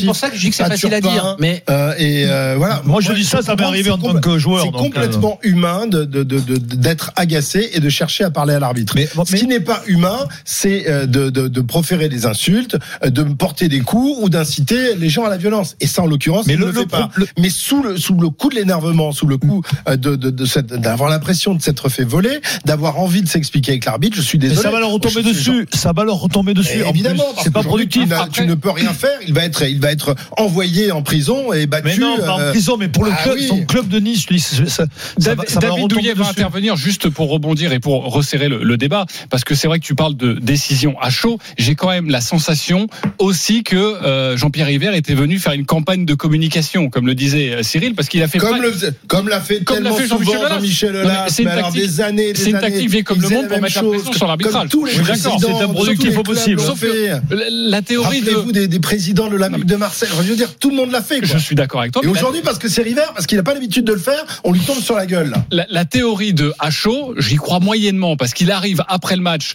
euh, Prime Video. Ensuite, il va euh, et c'est assez rare en zone mixte devant toute la presse, devant tous les micros pour dire exactement la même chose. Je trouve qu'il y a Ben oui. il y a l'idée aussi d'une certaine communication de l'OGC Nice. Mais David Douillet, vas-y, t'étais t'étais pas choqué pour toi, il est pas allé trop loin. Non, il est pas, il est, pas allé trop loin parce que, enfin, moi, je vais développer une théorie qui est, qui est, qui est celle de, de l'amortisseur. Il n'y a pas d'amortisseur. C'est-à-dire que, à partir du moment où et c'est très humain. On peut être choqué d'un résultat. On est passionné. On a envie que son club avance, etc. Et, et on est confronté. On a l'impression d'être confronté à une injustice totale. Et lorsqu'on ne peut pas s'exprimer par rapport à cette injustice totale avec euh, bah, avec le principal acteur euh, ou en tout cas le créateur, ce qu'il considère comme le créateur de cette injustice, il se prend le, le, le nez dans le mur et, et, et- et il n'a pas le droit de parler. Il a il a pas de retour. Je vous rappelle que d'après ce qu'il dit, les, les, les mots euh, de, de l'arbitre, ça a été ne me touchez pas, ne me touchez pas au moment où il, où il veut euh, dialoguer avec lui. Ne me touchez pas, sous-entendu euh, physiquement, ne me touchez pas. Il faut, il faut que, il faut que ça s'arrête cette, cette affaire. Je comprends le corps arbitral de la difficulté euh, d'exercice. Je comprends aussi la violence qui, s'e- qui s'exerce chaque euh, chaque week-end sur les terrains euh, à l'encontre des arbitres qui sont attaqués physiquement et ça c'est totalement inadmissible. Mais que les postures soient euh, relayées de cette manière-là sur on ne parle pas, il y a une espèce de mur complet et il n'y a pas de dialogue.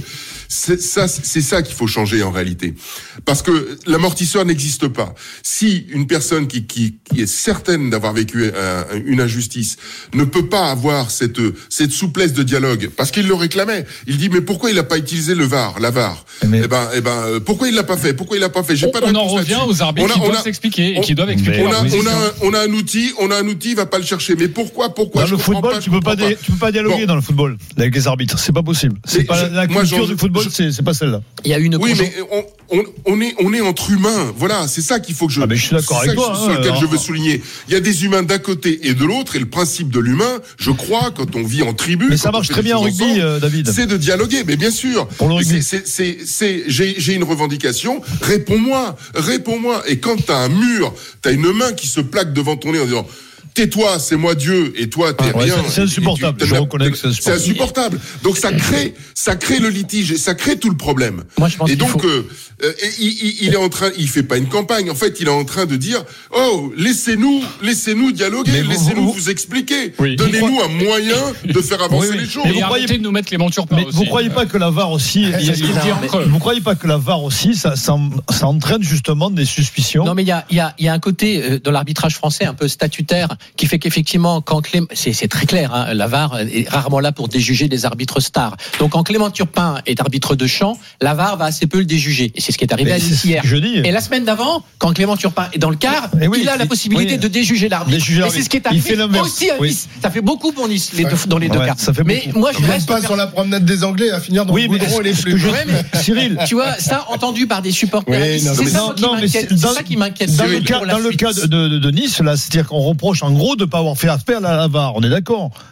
Donc c'est La- la VAR la VAR aussi a, a- a des, quand même des conséquences un peu, un peu désastreuses de temps en temps. Oui, bah, Parce a- qu'on on a, on non, a les mêmes débats avec ou sans la VAR, hein, de toute façon. Ouais. hein. Ah, Avant, je- ah, pense- avant, c'était- il y avait une erreur d'arbitrage. Maintenant, Oui, c'est pourquoi oui, on n'a pas appelé la personne qui devait Il y a un dire truc- qu'il y avait une erreur d'arbitrage. Il y a un truc Très simple à mettre en place. Il y a un truc très simple à mettre en place. Il suffit que la Fédé, par exemple la Fédération de foot, dise voilà après chaque match s'il y a des revendications, ça se fait dans le bureau de l'arbitre, dans le stade, euh, sans sans caméra, sans rien. Il y a un moment d'explication, il y a un moment de relationnel avec l'arbitre, et tout ira mieux parce qu'il y a un moment la où l'amortisseur peut Ce s'exercer. n'est pas la culture voilà. du foot. Et pourquoi pas Et créer oui, mais la culture du foot, la culture du foot, on s'en fout. La preuve, il y a des litiges. Il y a des litiges, et ces litiges-là provoquent de- sur les terrains de France et de Navarre, dans les plus petites fines capillarités du foot français, des choses qui explosent justement parce qu'il n'y a pas cet amortisseur. créer une VAR Que le haut niveau donne l'exemple en créant cette structure Ah, des une- 30 une- une minutes VAR, de discussion une après VAR un match, une et VAR tout va bien. VAR. Ah, David, une VAR de la VAR. Voilà, exactement. Avec un, un autre, des avec un autre camion qui est Non, à côté de l'autre camion. ça. C'est- Non, mais c'est un, mo- en tout cas, un mo- un moment où les gens peuvent Non mais s'expliquer. tu as raison David, mais moi je pense qu'aussi on devrait pouvoir s'expliquer devant les caméras. Ça avait été d'ailleurs une promesse que les arbitres viennent devant les micros. Et je trouve que c'est c'est sain en fait. On nous sûr. explique et quand on nous explique, ben on comprend mieux. Sinon on reste un petit peu dans ce flou Mais et après- euh, les théories du complot. On va on va terminer le débat. Après avoir eu ce, cet aller-retour avec, avec les, re- ceux qui ont des revendications. Parfait. Euh, bon, en tout cas, euh, toutes les dernières informations et, et- et la sortie euh, de Jean-Pierre River, c'est à retrouver sur rmcsport.fr. 10h45, on se retrouve dans quelques instants. La polémique, Nadal notamment. On s'en fout, on s'en fout pas. À tout de suite. RMC jusqu'à midi, les grandes gueules du sport. Jean-Christophe Drouet. 10h48 de retour dans les grandes gueules du sport avec David Douillet, Cyril Linette, Christophe Cessieux, Denis Charvet. À partir de 11h, le départ de Kylian Mbappé est-il une catastrophe pour la Ligue 1 Évidemment, les GG ne sont pas d'accord. Restez bien avec nous. Un point sur euh, cette rencontre qui vient de se terminer. Nous la suivons depuis 9h30. Euh, la petite finale des mondiaux de waterpolo entre l'Espagne et la France. Il n'y aura pas de médaille, Julien Richard, pour l'équipe de France. Non, défaite 14-10 face à l'Espagne, euh, pas de médaille, mais cette quatrième place, elle, euh, ça reste le meilleur résultat de l'histoire du water polo français. Bravo hein, aux Bleus pour ce parcours où ils ont quand même battu les champions du monde en titre, les Hongrois, où ils se sont inclinés en demi-finale au tir au but face à la Croatie. Ils ont pris date à 5 mois des Jeux à la maison euh, pour bah, viser cette médaille qu'ils ambitionnent à Paris aux Jeux Olympiques. Les Jeux pour le water polo, messieurs, vous savez où ça, ça, ça va se passer? Non. Dis-nous. C'est au Centre Aquatique Olympique la première semaine en face du Stade de France et les finales ce sera à la Paris La Défense Arena. Et ben voilà, c'est Ah, complet. Merci voilà. beaucoup, Julien Richard. Si vous voulez reparler de water polo, c'est la proposition de Christophe Cessieux. C'est dans une heure, 11h45, les GG contre-attaque. Sinon, on en débattra pendant que la. ça arrive, Sinon, on en débattra pendant la bah, pub. écoute, Allez, on s'en fout, on s'en tu fout. crois que tu vas gagner RMC, le zapping des grandes gueules du sport. Des informations à vous donner, l'actualité de la semaine de ces dernières heures. À vous de me dire si ça vous intéresse ou non. Si tout le monde s'en fout, on zappe l'information. La première à vous donner, c'est la polémique Raphaël Nadal. On s'en fout, on s'en fout pas. Christophe Cessieux. Euh, On s'en fout. David Douillet. Oh, on s'en fout pas. Cyril Linette. On s'en fout pas. Denis Charvet. Je m'en fous pas, mais je laisse parler les- mes deux camarades. Tu fuis. Je fuis. Tu fuis. Très bien. En Dans fait, une- il se donne le, il se donne le droit d'intervenir. Dans une interview accordée à la télévision espagnole, Rafael Nadal a tenté d'aborder l'épineux dossier de l'égalité sportive entre les hommes et et les femmes. Et l'ex numéro un mondial a déclenché la polémique lorsqu'il a voulu parler de l'égalité salariale. Rafael Nadal. Ce que je n'aime pas faire, c'est être hypocrite et de dire des choses sans les penser. Entre les hommes et les femmes, il doit y avoir les mêmes opportunités, le même salaire, ça non. Mais pourquoi? Ce n'est pas ça que je trouve le plus injuste. Le plus injuste, c'est quand il y a une inégalité sur les opportunités. Si vous me dites que les hommes et les femmes doivent être égaux et méritent les mêmes choses, alors je suis féministe. J'ai une mère et une sœur, mais vous savez, parfois ce cheminement amène aussi à un extrême. Bon, autant vous dire que le dernier argument n'a pas forcément convaincu. Euh, Ouais, en, en. Espagne, le quotidien El País s'est fendu d'un édito. Pour se moquer de Rafael Nadal, je cite, ce moment est magnifique quand Nadal dit qu'il a une sœur et une mère, espérons un ami gay, un voisin noir, et nous aurions le forfait du tout compris, du gentleman, pas encore déconstruit. Cyril Linette. Oui, il a dérapé. Euh, et pourtant, j'ai envie de le défendre quand même. Je crois que David va le faire. Il a dérapé parce que il est mis sous pression par. Moi, j'ai regardé l'interview en entier deux fois pour essayer de comprendre.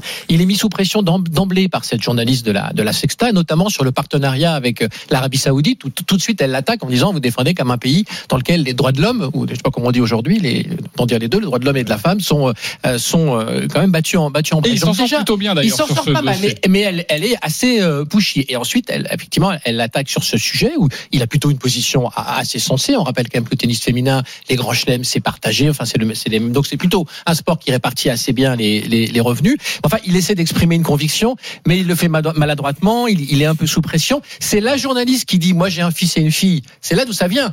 Je les traite exactement de la même manière. Et c'est parce qu'elle parle de sa famille que lui derrière commet cette bévue assez irréparable de dire mais moi j'ai une, une sœur et une, Ouais, et on une sœur et et une on mère. Mais que oui, mais donc malheureusement dans le monde d'aujourd'hui, pour exprimer un point de vue aussi peu conventionnel ou en tout cas aussi construit que celui qu'essaie essaie d'exprimer euh, Raphaël Nadal, il faut parfaitement maîtriser euh, chacun de ces mots et ça n'a pas tout à fait été le cas. Donc on peut pas l'accabler, mais pour moi c'est un petit dérapage évidemment euh, parce que ça- ce dérapage dessert son propos. David Douillet. Ouais, ben je suis d'accord avec Cyril. Voilà, j'ai pas grand chose à ajouter, si ce n'est que euh, il est, il est, euh, il prend la, il prend la question pleine figure, il est déstabilisé et il bredouille, il se prend les pieds dans le tapis et il se casse la figure. C'est ça la vérité. Et il est, il est comme, euh, comme, voilà, il, il a pas réfléchi euh, fondamentalement, malgré tout, malgré tout. S'il réagit et s'il explique les choses de cette manière-là, c'est qu'il a un peu au fond de lui cette idée de différence entre les hommes, les femmes, etc., etc. euh, sportivement parlant, sans doute. Et là, là, c'est plus tenable. Donc voilà, c'est ça qui est qui est dommageable. Mais cette affaire-là, pour moi, je trouve que elle est elle est elle est salutaire parce que ça remet sur le tapis le débat égalité homme-femme euh, que je soutiens que ce soit financièrement, que ce soit euh, à tous les niveaux, parce que euh, et je prends l'exemple de l'équipe euh, mixte masculine féminine des Jeux Olympiques, où la France a gagné face au Japon à Tokyo, où là, eh ben certains pays se réveillent en se disant ah, j'ai une équipe forte masculine et j'ai rien fait pour les féminines depuis des décennies et nous voilà le bec dans l'eau, on a peut-être une médaille qui nous échappe. Cette prise de conscience absolue parce qu'il y a une médaille au bout d'aller- à aller chercher sur une équipe mixte. Moi, je trouve que voilà, ce genre d'initiative d'une fédération internationale de faire une équipe mixte pour, pour une breloque olympique, ça fait avancer euh, l'hégémonie du sport euh, féminin euh, dans le monde entier. Il en a grand besoin. Deuxième information dans le zapping des GG à vous donner. Yannick Noah qui demande aux Français d'arrêter de, de râler. On s'en fout, on s'en fout pas. Christophe Cessieux. Euh, non, je m'en fous pas. Ok, euh, convaincu en tout cas, ça fait plaisir. Denis Charvet. Je m'en fous pas, c'est mon pote. Cyril Linette. Ah bah je m'en fous pas des JO, hein. j'en parle tout le temps. Euh, David Douillet, j'imagine que ça va t'intéresser. Je m'en fous pas non plus, évidemment. Invité de l'émission Tout le sport sur France 2, le capitaine de l'équipe de France masculine de tennis fauteuil aux prochains Jeux Olympiques de Paris 2024, a parlé du pessimisme des Français à l'approche des Jeux. Question de, de Fabien Lévesque. C'est une source de, motivation pour les jeunes, pour le sport en général, pour les mômes. On n'est pas une nation de sport. On fait deux heures de sport à l'école euh, quand on trouve pas un moyen d'avoir un, un faux certificat médical pour pas y aller. On n'est pas une nation vraiment de sport. On devrait être en train de hurler de joie tous. Même si des fois il faut préparer une route parce que des fois un embouteillage qui va nous faire arriver cinq minutes plus tard à la maison. Vous trouvez que les Français, globalement, ne sont pas suffisamment contents d'accueillir les Jeux? J'ai ce sentiment. Faut qu'on arrête de râler. On a les Jeux qui arrivent à Paris, quoi. Il y a le monde entier qui vient à Paris. On va recevoir le monde entier chez nous. Enfin, je sais pas, moi, si je reçois des gens chez moi à la maison, ben, je sais pas, je range un peu. Je veux que ça se passe bien, quoi. Et euh, oui, ça va être beau, ça va être beau. Et je pense qu'il y a beaucoup de gens qui sont, qui réalisent pas. Christophe Cessieux sur cette sortie d'Yannick Noah. Bah écoute, oui, moi je suis. C'est vrai que ça commence à devenir lassant d'entendre euh, tout le monde dire ah là là, ça va être une catastrophe ces jeux. Il faut quitter Paris. euh, il faut, euh, ça coûte trop cher. On va pas pouvoir se déplacer. Euh, bon, ok, euh, c'est comme ça dans tous les événements sportifs euh, avant que l'événement ait lieu. Euh, je me rappelle Athènes, euh, tout le monde était super inquiet parce que c'était pas construit à, Ils à quelques jours. Athènes. Ils avaient pas, ils avaient pas fini. Ils avaient pas fini. Et puis derrière, effectivement, ils ont dû payer très cher les Jeux Olympiques. Et ça, c'est une, c'est une des raisons qui les a plongés dans la dans la crise économique dans laquelle euh, ils se euh, trouvent encore un peu. Euh, mais bon. C'est vrai qu'à un, bon, à un moment, il va falloir euh, penser aussi à, à faire la fête parce que les Jeux, c'est un moment extraordinaire. Moi, j'ai eu l'occasion euh, d'en couvrir, d'en couvrir 10 entre les, les Jeux d'été et les Jeux d'hiver. Et c'est des moments magiques. Ça dure 15 jours. C'est une fête incroyable. Les gens ont la banane. euh, les gens sont beaux. Il y a des gens qui viennent du monde entier, qui se baladent dans Paris, qui qui voient, euh, qui vont aux compétitions. Quand tu vas au club France parle soir, pas de ça. Tu vois. Quoi? C'est ponctuel, ça. C'est ponctuel. La fête, la fête, elle sera là. T'inquiète pas. Il y a pas de problème. C'est pas ça dont il parle. Et il a tellement raison. Moi, je le, je l'ai déjà dit sur l'antenne. Et je, et je, je Rapidement, les copains, on est pris par le temps. Vas-y, Bien David. sûr. Mais, mais Yannick, il dit, c'est, c'est tellement vrai. Le sport, les Jeux Olympiques, l'héritage, et on l'a pas suffisamment dit pour que les, les Français absorbent les petites contraintes. C'est, mais c'est la- le boost de la culture du sport dans toute la France pendant la 30 culture ans. C'est sport. ça l'enjeu. Ah oui. C'est ça. On doit, on doit, on doit bonifier, on doit porter les jeux pour cette raison-là. Pourquoi? Parce que ça va toucher chaque Français dans chaque famille. Parce que dans chaque famille, il y a des enfants et des enfants qui pourront avoir un accès au sport beaucoup plus direct, beaucoup plus facile, grâce aux jeux qui vont stimuler les fédérations, stimuler l'espace éducatif euh, d'État français et faire en sorte qu'on fasse un peu plus de deux heures de sport euh, par semaine. Et encore, euh, je compte pas les temps de trajet. Voilà, c'est ça l'idée. C'est que le sport structure une société. Il faut bel et bien le comprendre et que les jeux sont là pour ça, pour l'aider. C'est fou, Denis Charvet n'a même pas le temps de parler de son ami. C'est fou, hein Non. De toute façon, tu aurais dit que du bien. C'est un peu utopique ce qu'il dit David, mais bon, moi, on peut espérer. Mais non, mais c'est la change, vérité, on le voit partout, on le voit Oui. partout. Mais non, mais je te jure, mais si on t'as pas, si on prend pas as- l'opportunité, si on prend pas l'opportunité, bon, si on prend pas l'opportunité des Jeux Olympiques, on fera jamais rien. Ben, je Moi, je suis pas défaitiste. Il faut prendre ça à bras le corps et le porter au plus haut niveau pour bousculer toutes les institutions où le sport est bridé. Donc, donc parlons de sport quand on parle des JO. 10h57, euh, on parlera de sport et des JO dans une prochaine émission, ne vous inquiétez pas. Je sais que ça vous tient à cœur, Cyril Linette, David Douillet notamment et Christophe Cessieux. On se retrouve dans quelques instants. Le départ de Kylian Mbappé est-il une catastrophe pour la Ligue 1 On ouvre le débat. À tout de suite sur RMC. RMC jusqu'à midi. Les grandes gueules du sport. RMC, 9h30, midi. Les grandes gueules du sport.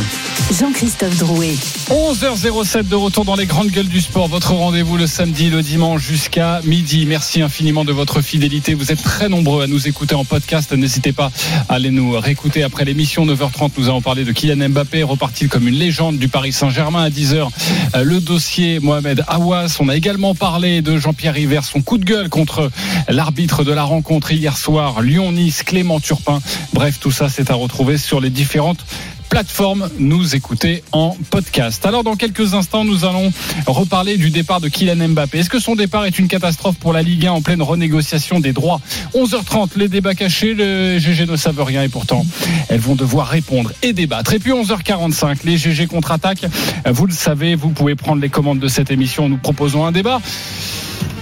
Alors, c'est peut-être une première dans l'histoire euh, des GG contre-attaque, mais notre ami Denis Charvet est leader, largement Non, leader. C'est pas, c'est pas une première. Non, mais largement leader Non, mais comme ça. Ah, mais largement, Oh, oui. même, En écrasant, donc. en écrasant la concurrence, Ah oui. Ce qui ce qui est dommage, c'est qu'on a donné un, un- un super sujet à Denis qui va nous en faire une, Alors, euh, une, euh, attends, Excuse-moi, le vieux, le vieux. C'est Tu m'as rien donné, c'est moi qui l'ai trouvé le sujet. Donc, déjà, Il te le tu journal. Oh, il Non, joue au non. ping-pong, celui-là, je vais le. Non, mais j'ai joué au ping-pong jeune, j'adore ça. Et ton frère était Champion du Lot de ping-pong. Le- Et Denis, Denis, Oui. commence par tennis de table parce que ping-pong, tu vas pas te faire des copains dans le milieu. le Si, si, faut crack, le dire maintenant. Le Si, bras. si, tu peux maintenant. Ils disent tous le ping maintenant. le crack Ouais, mais Lebrun à 43%. Euh, Ah ouais. Oh là là. Voilà. Euh, le water polo 21%. Ouais, bah, on préfère le ping-pong à water polo, mais c'est Euh, les gens qui savent pas nager. Les JO, palo, la grogne ouais, des ouais. syndicats 20%. Tu me déçois. Et, et c'est assez rare pour le souligner, Cyril Linette 16%. Oui, mes enfants vont être déçus, mais je, les ai prévenus hier. J'aurais dit, je, je joue pas à la gagne.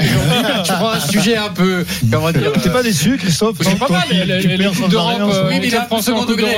Oui, a, c'est qu'il second faudrait degré. mettre le nom de- de- des gens qui, euh, qui font le. Ah non, pas de communauté. Mais si Non, non, Mais non, non, si non, Le brun, le crack, le ping-pong, c'est certainement 11h45, mais vous pouvez encore changer euh, des choses. On va débuter. si vous avez envie d'écouter euh, un truc bien, euh, votez pour moi parce que là, ça va être nul. Ça va être On nul. est ce plus en campagne électorale. Ah, toi, mais t'es jaloux, c'est bien. incroyable. Bravo, râleur, jaloux. Ça va être Mais Yannick. Noé s'adressait à lui, il s'adressait aux râleurs, tu vois, Oui. de la France. Allez, Denis, Allez. ça va être un bon sujet. Roland Topor a dit un jour, On on a- et, on, peut mettre des notes derrière. On peut mettre des notes à la prestation. euh, Oui, oui, c'est oui, oui, avec les stars dans aussi. Avec les stars, toi, oui. Alors, je le disais, Roland Topor, laissez-moi sa citation, elle est très bien. On a tous les droits quand on a le spin. RMC, les grandes gueules du sport passent la seconde. Ce mortel ennui qui me vient quand je suis avec toi.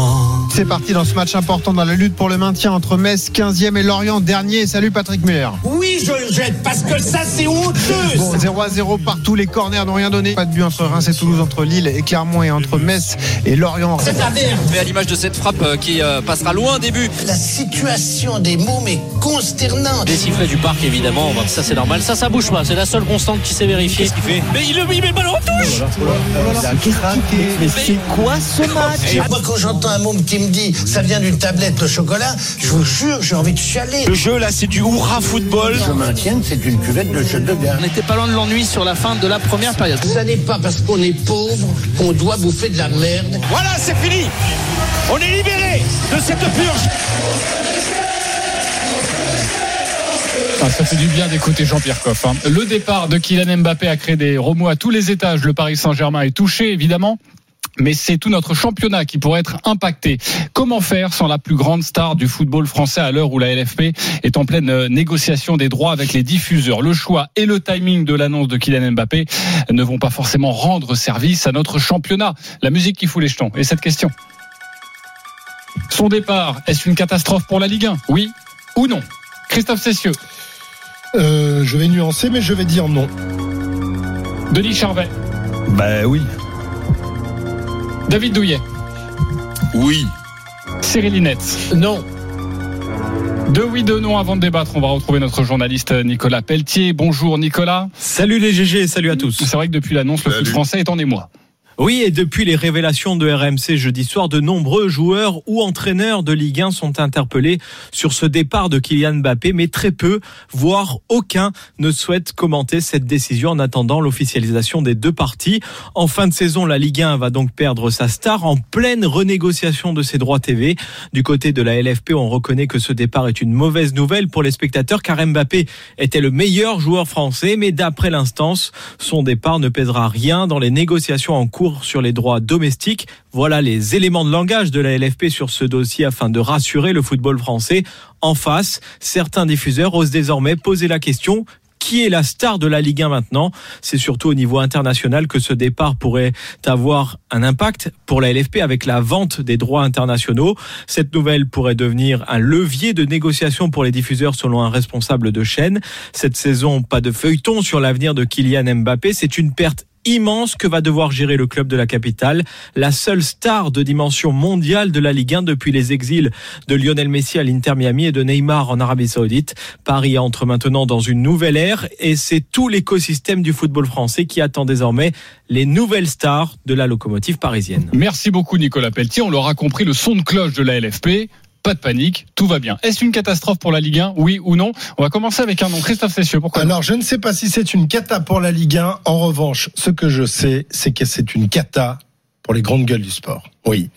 Mbappé, c'était l'assurance d'un, voire deux, voire parfois trois débats par week-end ou même par. Il va que au Real Madrid, hein, on va quand même en faire des débats. hein. Oui, mais tu- tu- tu peu vas voir, moins. Ça va être plus compliqué pour toi. Tu vas être moins, tu vas arriver à moins nous les vendre. Et ça, il va falloir se creuser les méninges pour euh, trouver d'autres sujets que le, le Mbappé. Bon, tiens, on n'a rien aujourd'hui. Tiens, si on se dit un petit Mbappé, allez, ah, ça mange pas de pain et ça plaît aux auditeurs. Eh ben là, c'est râpé. Il est parti. Eh ben maintenant, il va falloir réfléchir. Après. Après pour la euh, Ligue 1 évidemment euh, c'est pas une très bonne nouvelle. En deux saisons voir toutes les stars déserter euh, les rangs du PSG ne va pas aider à renforcer l'image de notre championnat et à vendre les droits. Maintenant les, Qataris à ce que je, sache n'ont pas l'intention de quitter pour le, Paris Saint-Germain pour l'instant. Ils ont encore de grandes ambitions pour le club. Ils veulent ils veulent construire un immense stade. Donc il faut attirer les gens dans ce grand stade. Donc il faut des stars. Et ils ont jamais chiné sur le fait de, de dépenser de casser leur tirelire pour attirer des stars. Alors quelles stars vont débarquer? Est-ce qu'il va fa- falloir s'appuyer sur celles qui sont déjà en place euh, les stars en devenir Barcola ou Ayer Zemri euh, Zahir Emery pardon et puis euh, euh, rajouter euh, des Kimmich des Silva des Osimhen des Salah. Moi, moi ça m'excite. Je veux dire la, la nouveauté m'excite. On va avoir des, des, des stars et je suis sûr qu'il y en a peut-être pas toutes les quatre mais qu'il y en a une ou deux qui vont débarquer. Il va y avoir un phénomène de curiosité. Les gens vont avoir Oh oui. envie d'aller voir ces stars. Et, et, voilà, donc euh, la nature a horreur du vide. Et je suis persuadé que le Paris Saint-Germain peut reconstruire une belle équipe euh, pour pour les pour les saisons suivantes, peut-être pas pour celle de qui va arriver juste derrière, mais pour les autres. Et puis en plus, si le PSG est un peu moins fort l'année prochaine, eh bien ça va relancer un suspense qui n'existe plus en Ligue 1. En, en, en, Ligue 1, on sait au bout de 10 journées qui est champion de France. Peut-être qu'avec un pari un peu plus faible, eh ben des, des clubs comme Marseille, comme Nice, comme Lyon, euh, comme d'autres euh, peuvent peut-être s'accrocher un peu tu plus. Regardes le, suspense championnat un peu plus long. Bah, je prends ce dernier argument pour dire. Ouais, tu regardes le championnat? Je regarde ouais. pas souvent. Oui, mais ça se voit. Mais toi, tu, regardes, tu toi, tu regardes pas le championnat, tu regardes le PSG. Non, mais il est très faible. Le. PSG. Oui, mais les le PSG, il fait partie du championnat. Euh, non. Oui, je me sûr ouais, que je regarde mais, le PSG. mais il fait partie du championnat. Mais le championnat, est très pauvre. Ils jouent pas dans le championnat, ils sont tellement au-dessus. Tu appauvris le championnat. Mbappé qui s'en va, tu appauvris le championnat. Je suis désolé. Ouais. C'est une catastrophe parce que d'abord, les droits télé sont en train d'être renégociés. Tu m'expliques que des stars vont arriver, mais la star, c'est lui tu fais partir la star, c'est la seule star, une des rares stars. Tu vas partir, c'est elle qui veut plus de ton club, Denis, non, qui va aller oui, dans mais, un grand club, elle veut plus rester au PSG. Oui, mais elle part, elle part. Ce que je veux voilà, te dire, tu me dis c'est pas une catastrophe, c'est une catastrophe. Je pense que le, le, on se rend pas compte. Ah, tu vas plus pouvoir des, et tu te rendras compte des, des, des, tu vas plus y aller parce qu'il n'y a plus non, Mbappé. Rien à voir. aller boire du champagne en loge parce qu'il n'y a plus Mbappé, Denis. Ça j'attendrai quand même. J'adore votre numéro tous les deux. Au bout d'un mois, tu vas voir le vide que ça va représenter. Si tu m'expliques que stars, alors tu m'expliques qu'Ozimène c'est une star, mais pour moi Ozimène c'est un joueur Mbappé, il a, il a 10 Osimhen dans chaque jambe. Non, mais on n'est pas, euh, sur la, on n'est pas sur la construction du futur Paris Saint-Germain. On est sur parce que, oui, non, mais les, négociations, c'est maintenant. C'est-à-dire que, euh, je veux dire, les diffuseurs qui est Osimhen ou Bernardo Silva. Euh... Mais c'est ce que je, je, ce oui. que je lui réponds. Ça ne sera aucune incidence. Donc je veux dire, le, fait que Mbappé s'en va, pour moi, c'est une catastrophe. Parce que les droits télé vont être négociés à la baisse. Il n'y a plus Neymar, il n'y a plus Messi, il n'y a plus Mbappé. Il y a qui? Un Alors, champion des, des négociations ouais, de, sur les, de droits télé, sur, alors, sur les droits télé, je vais peut-être être un peu long, mais moins que Christophe quand même. c'est un gros coup dur, c'est sûr. C'est une grosse gueule ah, de bois pour tout le monde. On va pas dire le contraire. Mais si on parle de, de droits télé, moi, c'est que ça m'énerve un petit peu qu'on qu s'abrite derrière ça. Le championnat, on a connu d'autres d'abord. Là où je suis d'accord avec Christophe, c'est que si le PSG met un peu de temps à reconstruire, ça peut redonner du suspense à la Ligue 1, et c'est quand même l'ingrédient essentiel d'une compétition, et c'est l'ingrédient oui. qui manque aujourd'hui. Et c'est ce pourquoi les gens s'y intéressent moins. Euh, un championnat comme la Ligue 1, ça dépend du suspense, ça dépend des performances des clubs français en Coupe d'Europe. D'où mon sujet euh, sur l'Europa League. De la qualité, la captation télé. Et là-dessus, il y a du boulot. De l'accessibilité du digital pour les diffuseurs. Thibaut Chalamet, l'acteur de, de, de, de, Dune, qui dit je vois pas Timothée. les buts de, Timothée, Timothée, Timothée, qui dit je vois pas les buts de Saint-Etienne. Il met simplement le doigt sur le retard considérable qu'a le foot français sur le digital. Lui, il est aux États-Unis, il ne comprend pas qu'il puisse pas accéder au, au but très rapidement. Ça, c'est un vrai travail qui doit être effectué. La présence digitale, l'image et les comportements dans, dans les stades, d'où les, les, discussions sur sur. Mais là, tu remets tout en question. Mais oui, euh... mais l'expérience au stade quand on se déplace, tout ça, c'est le produit Ligue 1. C'est ça qu'il faut développer, c'est cette politique de développement qui compte, et c'est ça qui permettra demain de vendre cher les droits télé. Donc, si on revient maintenant concrètement, si on est dans une situation d'urgence, c'est parce que la LFP l'a voulu. Elle pouvait vendre les droits télé il y a un an, il y a deux ans. Elle a choisi de rentrer et de le faire dans la dernière année de contrat. C'est son choix. Donc c'est une décision qui doit probablement être liée au fait que qu'elle qu'elle sait ce, qu'elle fait. Elle a tourné le dos à Mediapro, elle a tourné, elle a pas voulu accepter la ristourne de Mediapro, elle a tourné le dos à son diffuseur historique Canal. À elle maintenant d'assumer ses, choix stratégiques. Moi, je pense, comme j'ai toujours dit, que que la LFP va s'en sortir, va trouver un accord correct entre Dazone et, et Bein. Et après ce travail de développement que j'appelle de mes voeux, qui n'a jamais été fait, mais ça a été fait à, à Canal. fait. Mais est-ce que ça avait été fait à Canal À l'époque de Canal, pas trop, parce que la Ligue 1 n'a jamais eu vraiment à le faire. C'est un travail que devra faire la LFP, que devra faire la LFP Média, c'est-à-dire la société commerciale qui a été bâtie pour ça, et l'ensemble des clubs. Ça ne dépend pas évidemment que de la LFP. C'est le football français qui doit se prendre en main pour se développer en tant que produit et ensuite se commercialiser. Et pas le contraire. Et j'ajoute à l'international, c'est un faux problème. Tout le monde se fout de la Ligue 1 à l'international. Bah oui. C'est pas le sujet. Quand on construit un business, on s'occupe d'abord de ses clients. Est-ce que les clients du foot sont heureux aujourd'hui? Oui, non. Est-ce qu'on peut améliorer ça? On s'occupe de ses prospects, c'est-à-dire des clients qu'on a autour. Est-ce qu'on peut en faire venir d'autres? Le foot est en concurrence avec Netflix, avec euh, les sorties au cinéma, avec l'ensemble de la société du divertissement. Et enfin, on va à l'international. Donc, que la LFP fasse de son mieux actuellement, et je suis sûr qu'elle s'en sortira, et ensuite développons. Et puis à l'international, c'est un peu biaisé, parce que c'est Bein Sport qui a acheté ses droits. T'as fait, marcher le chrono, t'as été plus long. Eh non, j'allais en, conclure, t'as été beaucoup plus long que Christophe. Bah, euh, c'est la David, et, on continue sur ce sujet. David, euh, est-ce que pour toi c'est une catastrophe? C'est une catastrophe. Pour revenir sur, euh, c'était très intéressant l'exposition de, Cyril. Ah, de Christophe. Je suis entièrement d'accord avec lui.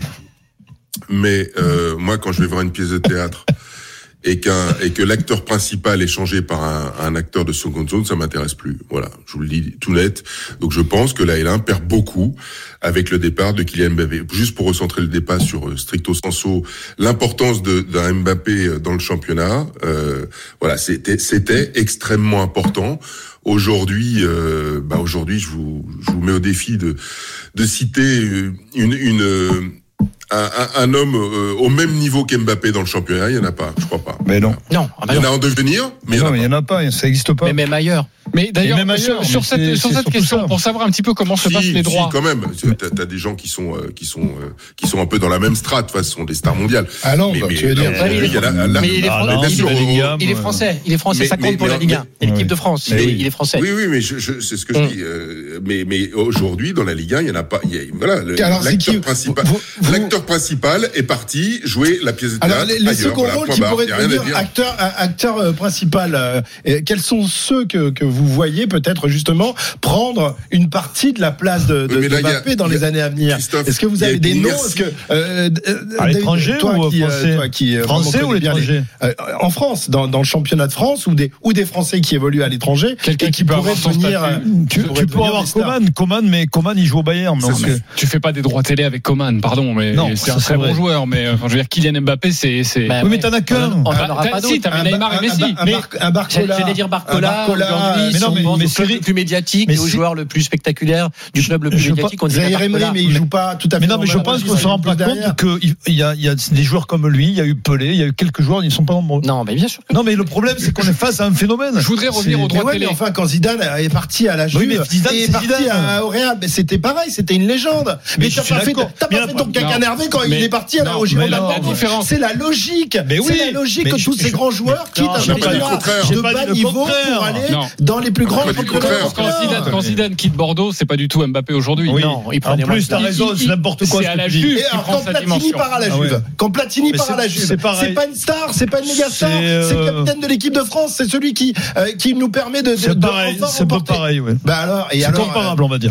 Et personne lui a dit, mais c'est une catastrophe pour le championnat de France. Mais non la consommation du foot était moins, oui, c'est pas la même chose. individualisée euh, oui, euh, mais... quand, oui. quand, quand, euh, Ronaldo, je, reviens sur mon parallèle LFP Liga, mais je serai cette fois-ci beaucoup plus court. Quand Ronaldo et Messi sont partis euh, de la Liga, la Liga a pris un coup quand même. Hein. Il y a eu un, désintérêt. Et puis comme c'est une, une ligue et des clubs qui ils sont CVC aussi, ils ont un investisseur depuis assez longtemps qui bosse sur leur présence commerciale, digitale, sur la captation télé qui est assez, formidable en Liga. On a le sentiment, et puis que les clubs sont de, grands clubs, il y a de la grande qualité. Et à un moment, il y a des joueurs qui reviennent on a le sentiment quand même que la Liga s'est plutôt rebectée et redevient regardable. Elle a eu effectivement un trou de 2-3 ans après les départs de Messi et Ronaldo. Ça va arriver à la Ligue 1, c'est pour ça que ce tour de droit, il faut le passer au mieux, c'est le boulot de la LFP, il faut qu'elle arrive à le passer au mieux, mais le travail, il va être accompli dans les Il y avait une identité quand même avec Canal. Il y a quand même Zidane non, mais, là, attends, a... non, mais ça, non ça... Ah, oui, oui, non, mais c'est vrai, ça a oui. Oui, oui c'est vrai, t'as raison, mais, ça va. Il y a un truc dont on parle pas, dont on parle peu. Faut quand même dire les choses. Euh, les, les, les, droits télé ont été euh, surévalués et surpayés. Je suis désolé, je le dis, je le dis ah bah honnêtement. Tout le monde le sait. Euh, il y a eu, il y a eu, excusez-moi, des interventions politiques au plus haut niveau. Et je parle de présidents de la République, de droite comme de gauche d'ailleurs. Je vais citer Hollande et Sarkozy, qui sont intervenus au nom de l'intérêt général pour pousser les acteurs à surpayer euh, les, les, droits télé au, au nom de. Euh, il faut pas que le foot euh, français tombe en faillite. Et ça, c'est vrai. Vous pouvez pas le nier. Et ce sera vrai. cas. Ce sera peut-être peut le cas encore cette fois-ci David, parce qu'à un moment donné. Oui, mais c'est ça qui est dramatique. C'est-à-dire que quand, on en arrive à être décorrélé du modèle économique réel, tu surpayes des droits. Mais qu'est-ce qui se passe un an plus tard, deux ans plus tard, cinq ans plus tard? Tu, les, acteurs économiques, eux, ont des contraintes économiques. Ils, ne peuvent pas systématiquement surpayer. Donc, ce que tu as dit, Cyril, est tout à fait, tout à fait opportun. Euh, il faut améliorer la qualité, il faut améliorer le service rendu, ce qu'on sert aux téléspectateurs, aux clients, pour pour que tout ça avance, mais de manière logique et pas euh, et pas que le prix soit en fait faussé par des interventions et soit euh, décorrélé de la réalité. D'autant, d'autant, David, euh, euh, que euh, aujourd'hui les les ayants droit, ceux qui acquièrent ces, ces, ces droits, euh, eh bien, se font spolier par une partie des, des pirates. Aujourd'hui, il n'y a rien de plus facile que d'obtenir toutes les chaînes euh, qui diffusent du sport dans tous les coins du monde en payant un petit droit euh, de de- d'une cinquantaine, une centaine d'euros par an. Et, et, et ça, je pense que ça a aussi des, des effets euh, sur les, les diffuseurs qui cherchent sûr, à lutter contre contre les pirates. Qui sont assez, assez peu défendus et Ils protégés. sont assez peu défendus, mais est-ce qu'il faudrait pas aussi, à terme, euh, essayer de faire comme euh, a fait Deezer, Spotify, c'est-à-dire l'industrie musicale, elle s'est regroupée et a proposé un, un- un catalogue général euh, qui fait qu'aujourd'hui, tout le monde, euh, quand on veut écouter un dernier, le dernier disque d'un tel, bah, va sur une plateforme. En, en foot, c'est tellement incompréhensible, euh, il y a tellement de diffuseurs que tu t'en sors plus. Et du coup, les téléspectateurs est obligé de payer des droits incroyables. Euh, il y perd, le diffuseur y perd parce qu'il se fait spolier par, par les pirates. Donc il y a tout un modèle aussi à revenir, a- à il y a revoir. ES ESPN, donc Disney, Warner et euh, Discovery Eurosport qui viennent de se, de, se rassembler Ouais, aux États-Unis. ouais. Il faut voir si effectivement l'antitrust le permettra pour partager effectivement une énorme plateforme de streaming dans laquelle les abonnés pourront avoir accès à un catalogue de droits majeurs, de pratiquement tous les droits majeurs aux États-Unis avec un seul abonnement. Donc tout le monde se pose la question. Ces modèles-là sont en train de se développer. Ça finira par arriver. Mais la situation concrète d'aujourd'hui, il faut que la LFP s'en sorte. Elle s'est mise quand même dans une tenaille en, s'y prenant, en choisissant de s'y prendre au dernier moment. Moi, je pense qu'elle va s'en sortir grâce à Bein. hein. je pense qu'on l'a tous euh, compris. Mais c'est après, en effet, que ce travail. Et puis attention, c'est sur 5 ans quand même. hein. C'est 2024, 2029. Ça laisse Donc quand tu- oui, ça laisse du temps, mais quand tu signes un montant, il faut pas qu'il soit trop bas parce que tu lignes sur 5 ans. Ils trouveront un montant correct parce que les interventions, David en a parlé, les interventions politiques, parce que Bein, le PSG, euh, Nasser, c'est les mêmes gens, ils ont tout Ok. intérêt à ce que ça fonctionne. Ils trouveront un accord correct, mais le travail, il faut le faire après. La LFP, mais aussi les clubs. Juste une dernière question parce que tu as souvent été dans la coulisse et, et j'aimerais savoir comment ça se passe euh, par rapport à ce départ de Kylian Mbappé. Est-ce que, mettons, euh, euh, Vincent Labrune discute avec un diffuseur dans une semaine, dans deux semaines, dans trois semaines, ils étaient déjà partis sur euh, un montant. Et puis le diffuseur euh, se permettrait de dire à Vincent Labrune, Ouais, mais il n'y a plus Mbappé, j'aimerais bien quand même une ristourne. Est-ce que ça peut se passer comme ça Je crois pas dans les que- faits? Je crois pas parce que pour le moment la discussion c'est plutôt que les montants sont trop bas. Donc je, je, je pense que le travail de, de Vincent Labrune c'est d'essayer d'obtenir un montant plus élevé. Je vois assez Donc mal. c'est un faux débat, Ouais, le, je- départ d'Mbappé. Ouais, je, ça rentre je- pas en je- ligne de compte. sur la négociation, je veux bien sur les droits internationaux, même si encore une fois, je pense qu'on nous joue de la flûte sur ce sujet, parce que quand on a organisé le trophée des champions en, Thaïlande ou je ne sais où, on a quand même bien vu que ça n'intéressait absolument personne à l'étranger. C'est pas le sujet. Je pense que le plus important, c'est c'est effectivement euh, les droits domestiques. Les droits internationaux seront payés par BIN pour service rendu à la, à la nation, on va dire. Sur les droits domestiques, je ne pense pas. Je pense que voilà, il y a une discussion qui va finir par aboutir. Bon, euh, toutes les dernières informations sur les droits télé, c'est également à retrouver sur rmcsport.fr. 11h28, on se retrouve dans quelques instants pour le débat caché. Et puis après, ce sera les GG contre-attaque. Bref, restez bien avec nous. Encore de très beaux débats à suivre dans cette émission. Les GG ne sont au courant de rien, mais pourtant, il va falloir débattre. À tout de suite. RMC jusqu'à midi, les grandes gueules du sport. Jean-Christophe Drouet. 11h32, toujours avec David Douillet, Cyril Linette, Denis Charvet, Christophe Cessieux. Dans 10 minutes, restez bien avec nous. Denis Charvet est en passe de largement s'imposer dans les GG contre-attaque. Il veut nous parler de Félix Lebrun, le pongiste. Et Christophe Cessieux l'attend au tournant, non Christophe? Ouais, je vais faire des petits cartons avec des Quel notes. jaloux, non mais arrête. Ouais, moi, je vais te défendre, Denis. Non, mais pas, je te là. jure, David, c'est fou comme il vieillit mal. Ah, mais je comprends. Il a pas pris ses pilules encore. T'inquiète pas.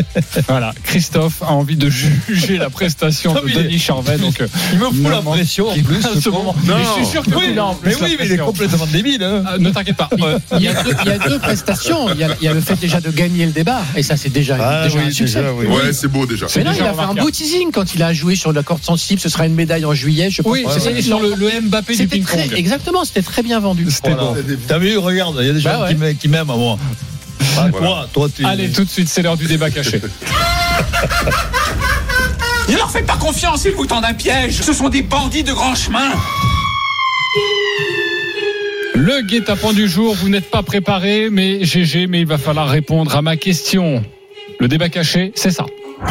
80 jours, 3 heures, 44 minutes et 46 secondes après le top départ du Vendée Globe 2020. Yannick Bestaven brandit son trophée de vainqueur. Bravo Yannick Bravo Yannick J'ai l'impression de vivre un rêve, de- d'halluciner quoi. Ouais, c'est un bonheur, je, je réalise pas encore ce qui se passe. Ouais, c'est un, un rêve d'enfant qui se réalise.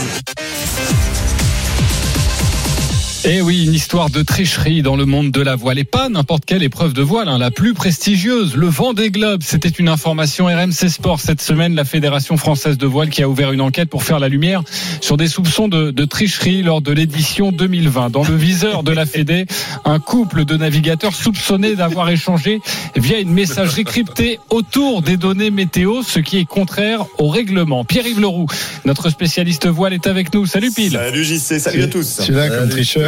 Avant de débattre pour bien comprendre cette histoire, la tricherie au vent des globes. On t'écoute.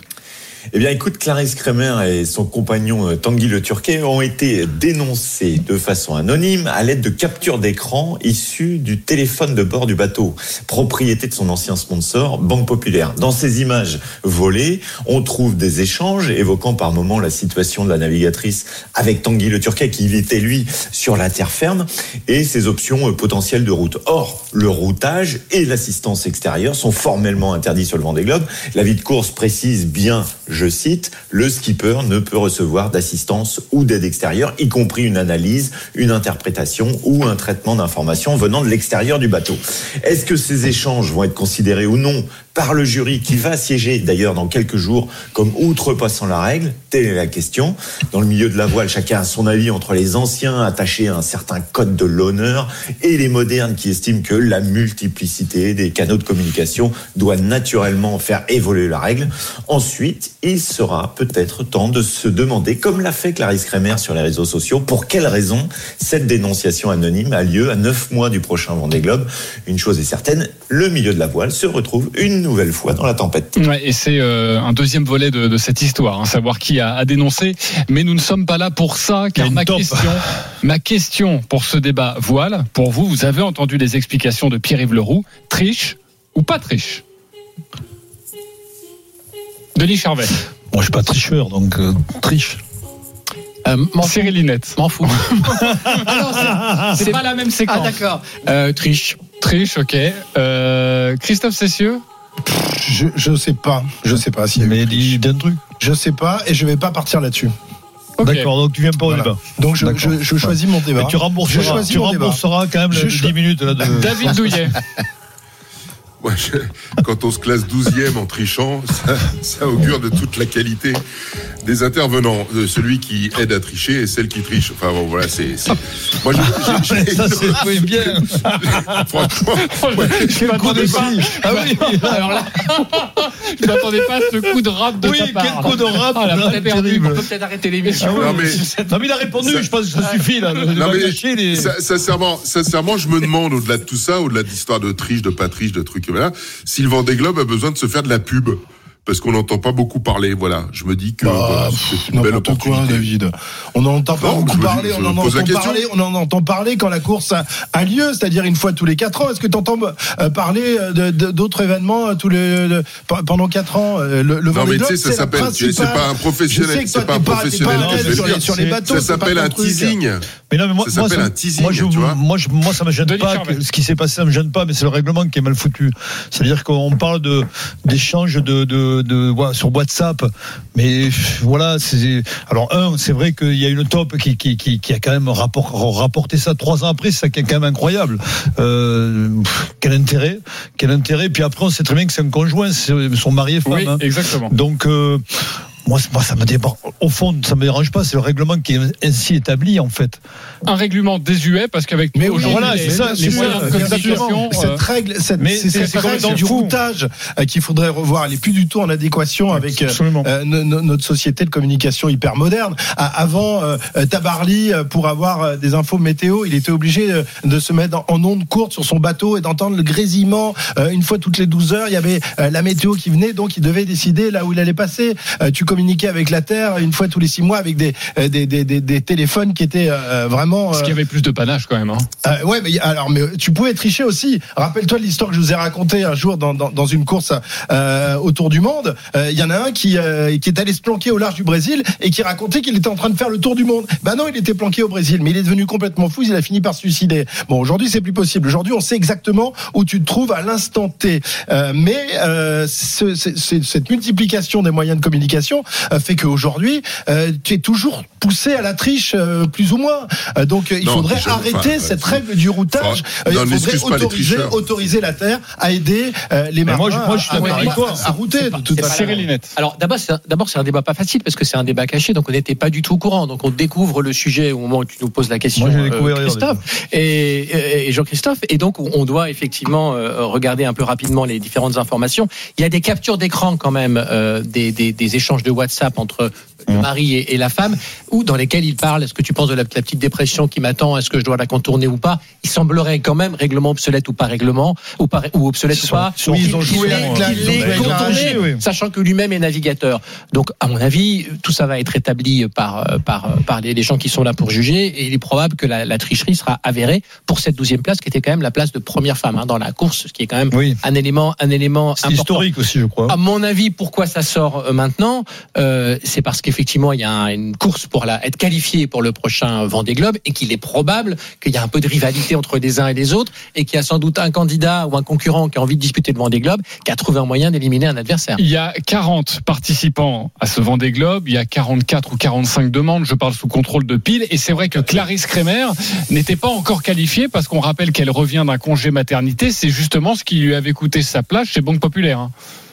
Oui, exactement. Il y a 44 euh, candidatures pour 40 places. Et euh, Clarisse, Kremer, Tanguy le Turquet également, son euh, mari, souhaite être sur la prochaine ligne de départ. Donc effectivement, on peut imaginer ce scénario d'un navigateur ou d'un proche d'un navigateur qui souhaite éliminer un, voire deux concurrents, parce qu'on ne sait pas si Tanguy le Turquet peut aussi, lui, avoir une sanction, même s'il n'était pas dans la course à ce moment-là. Donc ça peut être un scénario possible. Mais il y en a d'autres hein, qui circulent aussi dans le milieu de comme peux en dire plus ou pas Ou t'attends d'avoir des informations Ouais, Non, mais on Cla- va attendre Clarisse avait fait parler d'elle euh, la- l'année dernière. Elle euh, devait euh, participer à se Vendée sur un, sur un bateau. Puis elle a été virée de ce bateau parce qu'elle était. euh, Elle voulait être Ouais. exemptée de qualification parce Ouais, qu'elle attendait un enfant. Parce qu'elle attendait un enfant. Donc du coup, euh, son sponsor l'a, virée. Ça a provoqué euh, euh, une euh, une Enfin, brou- surtout que Banque Populaire avait peur que Clarisse Kremer qu'elle, soit qu'elle- pas qu'elle puisse pas se qualifier. Ouais. Voilà. Oui, mais ça, tu te rappelles, ça s'était transformé en, en Les femmes n'ont pas le droit d'avoir des voilà, enfants. En guerre euh, Colère de la- féministe, de la voilà, ministre. Ouais, parce que euh, parce que c'est une femme, parce qu'elle va avoir des enfants, on la vire de son bateau. Elle avait vachement surfé là-dessus. Euh, elle s'est provoqué, elle a provoqué quand même quelques inimitiés dans le monde de, de la voile et elle a récupéré un autre bateau derrière. Euh, donc depuis, c'est vrai, je pense qu'elle n'est pas non plus en odeur de sainteté auprès de de tous les tous les skippers, hein, Pierre-Yves. Ah bah oui, oui, c'est sûr. On peut, on peut penser que, euh, en plus, elle est montée très très vite dans la hiérarchie. Euh, Elle a eu, euh, parce qu'elle sait très bien communiquer, voilà, une place un peu au, soleil assez rapidement. Donc ça a créé peut-être par rapport à d'autres skippers ben, de la jalousie, parce que c'est très difficile de trouver des sponsors, d'avoir une place pour cette course mythique dont on parle, c'est vrai, surtout tous les quatre ans, mais qui est quand même une course qui euh, fait euh, la une euh, tous les quatre ans. Euh, David, une autre balle perdue à donner ou pas? Non, ça va. Non, ok. Personnel, merci. Tu restes là-dessus? non, mais bon, c'est un peu dommage que que qu'on en- arrive à cela. Ça, ça, ça sent ça sent mauvais, quoi.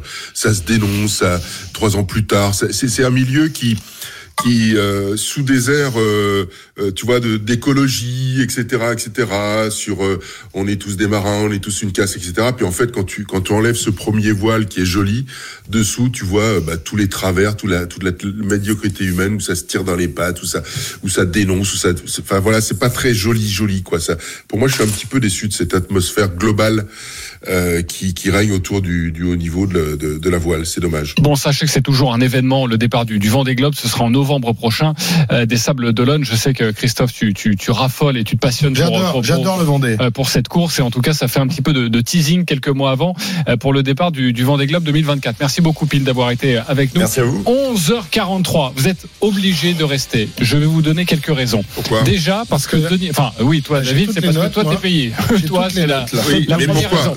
Je parle pour les auditeurs, parce que toi, t'es obligé de rester. raconte ce que tu vois Et là. pour- et regarde. je vais le raconter. Oui. Vous êtes obligé de rester parce que Denis Charvet, euh, eh bien, euh, a gagné euh, les GG contre-attaque. Il n'y a pas de suspense. Il va nous faire euh, son exposé sur euh, Félix Lebrun, la superstar du, euh, du, du tennis de table.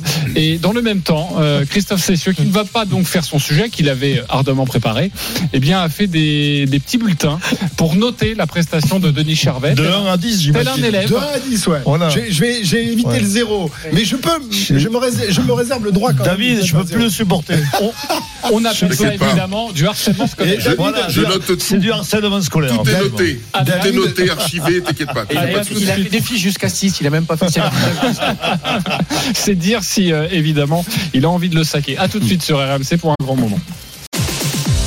RMC jusqu'à midi, les grandes gueules du sport. Jean-Christophe Drouet. 11h47, la dernière ligne droite des grandes gueules du sport avec ce matin David Douillet, Cyril Linette, Christophe Cessieux, Denis Charvet. À partir de midi, la Dream Team des Paris euh, sera présente pour vous euh, raconter notamment et vous donner pas mal de codes sur la rencontre Nantes-Paris-Saint-Germain, 20h45 ce soir, 22e journée de Ligue 1. Donc restez bien avec nous. Mais tout de suite, les GG prennent le pouvoir. RMC. Les GG contre-attaque. Quatre propositions de débat ont été faites ce, ce matin par les GG. Vous avez pu voter, chers auditeurs, sur le compte Twitter des grandes gueules du sport. Votez pour votre débat préféré et donc il s'est largement imposé avec 42% sans aucune discussion possible. Denis Charvet avec le crack Lebrun, le crack du ping-pong. Denis Charvet, ne te laisse pas Non, mais vous pouvez déconcentrer me alors par non Christophe Cessieux. Ne t'inquiète pas, ne te laisse pas déconcentrer. À toi de convaincre. Pourquoi j'ai voulu parler de Lebrun Parce que. Lebrun, c'est un phénomène, comme Mbappé est un phénomène. Mbappé, à 17 ans, était déjà un phénomène. Lebrun, à 17 ans, pas plus. Il est numéro 6 mondial depuis quelques jours. Et surtout, il a battu déjà le numéro 1 mondial, le chinois, tu le connais pas, Van Zhendong. Eh oui, monsieur Cessieux. Et surtout, il a une prise, euh, une prise de raquette qui est très, très particulière. Ça, on appelle ça la prise porte-plume. Je sais pas si tu vois ce que c'est, Christophe. Mais, mais en tout cas, c'est une Moi, prise c'est qui. Jean-Christophe, mais tu peux. Jean-Christophe. Christophe, c'est en face, bien sûr. Mais la prise porte-plume, c'est en, en- en général une prise qu'on utilise moins qu'avant. Mais lui, eh ben, il en fait son arme absolue, puisqu'au service, L'utilise à l'école. 30, 30 possibilités de, service. Et on dit qu'à chaque set, eh il a 4, entre 4 et 5 points d'avance, qui lui donne 4 5 points d'avance gagnés par rapport à son service. Il a 30 façons de servir. Il déroute ses adversaires en servant. Il ne va pas trop. Il, a, il met tellement d'effets à la balle. Voilà, c'est un phénomène. Je ne sais pas si vous voulez aller le voir jouer ou regarder sur les, sur les vidéos. C'est, un mec qui, alors c'est vrai qu'il paraît fou quand tu le vois jouer parce qu'il a un regard de fou. Il mais, mais c'est un phénomène. Moi, j'adore le ping-pong. Donc, euh, je me régale de le voir jouer. C'est très, euh, c'est très beau à voir. Et puis surtout, c'est, le numéro 6 mondial derrière les 5 Chinois qui sont les 5 premiers joueurs mondiaux et qui va aller titiller et qui risque de devenir un jour peut-être numéro 1 mondial, ce qui a jamais été fait en tennis de table français. Gatien, il n'a pas été numéro 1 Je crois pas, je crois pas, je vérifierai, mais je crois pas. hein. Et, et donc, euh, et puis c'est surtout une chance de médaille formidable. Lui en individuel et peut-être avec les deux frères Lebrun, parce que son frère Alexis est très bon. Il est, euh, je crois, il est rentré dans les 10 mondiaux et non au 16e mondial, je crois. Et donc les deux vont faire le double aussi au JO et on- vont tenter une médaille, une médaille. Pourquoi pas le bronze et, ou le- le- ou l'argent. Et Jean-Philippe Gatien a déjà été euh, Ah, numéro, numéro 1 mondial. mondial. Ouais, mais en tout cas, bravo Évidemment. Denis Charvet pour cet exposé sur Félix Lebrun. Avant de devoir répondre à la question, on attend juste la note de Christophe Ah Cessieux, non, la note qu'il va délivrer. Vous allez tous voter. Moi, je lui mets 6 parce qu'il n'avait pas la réponse sur Gatien. Ouais, et oui, c'est et vrai, c'était ouais. pas la bonne prononciation Non. du chinois. Si, Donc, si, euh, Van six. Zhendong. Tu as la moyenne, t'as la moyenne, mais bon, voilà. Et ça manquait d'une problématique parce que là, Ouais. euh, j'ai dire, ok, tu nous as parlé de, mais Non, la problématique, c'est qu'il devient numéro 1 mondial un jour. ah oui, un jour. Non. Mais bon, c'est les Jeux Olympiques, c'est dans 6 mois, donc. Eh ben oui, mais il va pas être numéro 1 dans 6 mois. Mais en tout cas, c'est le seul qui va titiller. C'est le seul qui va titiller les Chinois.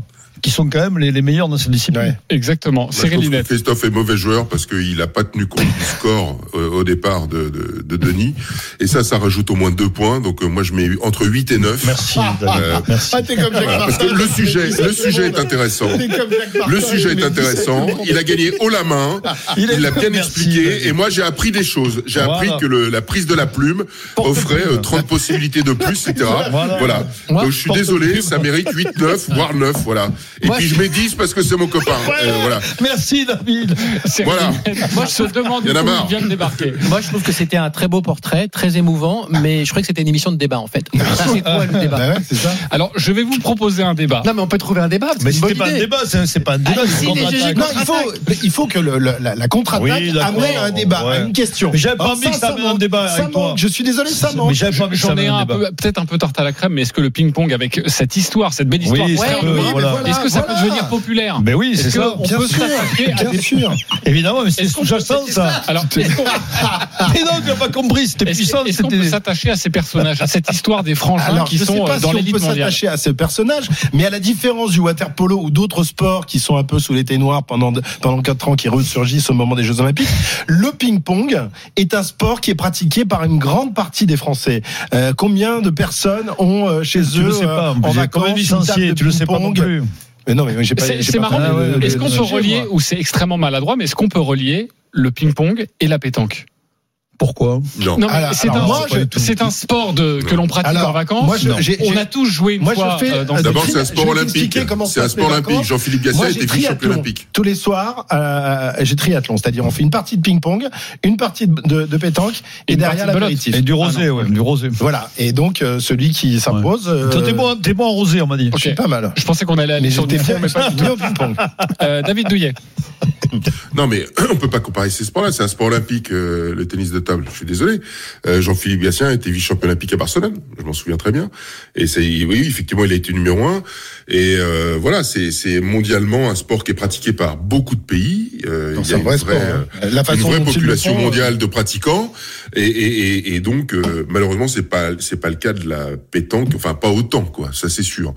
Dommage, donc Oui, bien Non, sûr, mais mais, voilà. enfin, c'est, c'est, c'est comme La, ça. la question que je, que je voudrais poser, pardon David, mais la question que je voudrais poser, c'est justement, est-ce qu'on ne devrait pas, et là je suis d'accord avec euh, Denis, euh, raconter beaucoup plus. Alors Jean- Christophe me dit que les pongistes veulent pas parler en ce moment à six mois des JO parce qu'ils sont ils se préparent. Bon, c'est un peu dommage. Est-ce qu'on devrait pas raconter beaucoup plus ce genre d'histoire pour justement promouvoir ce que Ouais, vont être les Jeux Olympiques, Exactement. c'est-à-dire des histoires extraordinaires, des moments d'émotion, des moments de gloire pour Bien des sûr. pour des champions comme ça qui vont travailler toute leur vie pour ce jour-là, pour les pour les JO et qui retomberont peu ou prou dans l'anonymat un, un peu plus tard. Il faut pas se- leurrer, mais ça va compter plutôt que de raconter toujours les JO à l'aune de tout ce qu'on entend aujourd'hui. C'est voilà comment faire que ça- tout ça finisse par émerger. Donc il est merci bon, à hein, Denis pour d'avoir cela, et cela, toujours sur viennes écouter l'intégral sport le samedi et le dimanche après-midi, où je reçois euh, des athlètes qui sont en train de se préparer euh, pour les Jeux Il faut s'y Olympiques, mettre, ouais, des bien. athlètes qui, me, qui nous racontent leur histoire, euh, d'où ils viennent, où ils veulent là, aller, euh, avec des, avec des, bien histoires joué. souvent euh, difficiles parce que euh, ils euh, travaillent avec des, des bouts de ficelle. Mais Par exemple, j'aurais un, un plongeur tout à l'heure qui a terminé Et euh, deuxième championnat du monde de, de, de, de plongeoir euh, 27 mètres. Eh ben, il va venir nous raconter ce que ça fait de plonger dans l'eau à c'est un 27 plongeur, mètres. ouais. Tu devrais le faire, toi. Tu devrais le faire. mais ça, ça, moi, tu feras un plat et on n'entendrait plus parler de toi. C'est ça, l'émotion fondamentale Eh oui. des jeux. C'est des, des, des, des sportifs anonymes qui s'entraînent toute leur, Bien sûr. souvent, qui s'entraînent toute leur vie pour un jour J. Si ce jour J, ben, s'ils réussissent ou s'ils ils échouent, dans tous les cas, ils pleurent. Pour, pour toutes pour des raisons Ouais. opposées, mais dans tous les cas, ils pleurent et donc ça crée des émotions qu'on voit pratiquement dans, no- dans aucune autre compétition. C'est ça qu'il faudrait mais raconter on- pour expliquer aux Parisiens et aux Français ce à quoi ils vont assister dans quelques mois. Et On c'est a- pas du tout ça on a- entend. Par non, non, non, non, non, tu as raison. On a quand même l'impression qu'avec les frères Lebrun, il se passe Il y a une autre, histoire, autre bien chose sûr. que les Jeux Olympiques. Mais oui, ça va au-delà. Je trouve qu'on en parle déjà depuis quelques mois. Alors vous me direz, avec les JO euh, de Paris, évidemment, on en parle un peu plus. Mais j'ai la sensation qu'il se passe quelque chose autour de leur Mais personnage. surtout parce qu'à Autour des 17 ans aussi, c'est à 17 ans, il doit devenir Ils sixième 17 ans, mondial. mondial, c'est ils sont- énorme. Ils sont C'est c'est deux exceptionnel. frangins, ils ont un look incroyable. Oui. euh, Ils, ils pratiquent un sport que les Français connaissent, le ping-pong. Comme je disais tout à l'heure, tout le monde connaît. Non mais Euh, 17 tout le ans, il, il a déjà battu le numéro mondial. Je sais pas si tu vois, c'est ouais. Ah, oui, oui. c'est un, c'est un bébé 17 ans. En tout cas, les mondiaux sont à suivre euh, sur euh, la chaîne Ça Twitch hein, euh, d'RMC. Sport. Exactement. Donc n'hésitez pas euh, à aller voir euh, tout ça. Et puis si vous me parlez de talk sacrifié, je pourrais être un peu d'accord avec vous. Mais merci beaucoup, euh, Denis Charvet, de nous avoir proposé ce débat euh, sur euh, Félix Lebrun. Il est 11h55. Je remercie les GG, David Douillet, Cyril Linette, Christophe Cessieux, Denis Charvet. Merci à vous, les GG. Salut. On se retrouve euh, Bon demain à partir de Bon 9h30 euh, pour de nouvelles GG. Il y aura notamment Pascal Duprat, Marc vous, et. Julien Beneteau, Christophe Cessieux, lui, en revanche, Eh ouais. sera là. On se retrouve dans quelques instants pour les paris. RMC. Passez une très très belle journée sur RMC. Allez, à tout de suite pour euh, différentes cotes. Jusqu'à 13h, Les paris RMC.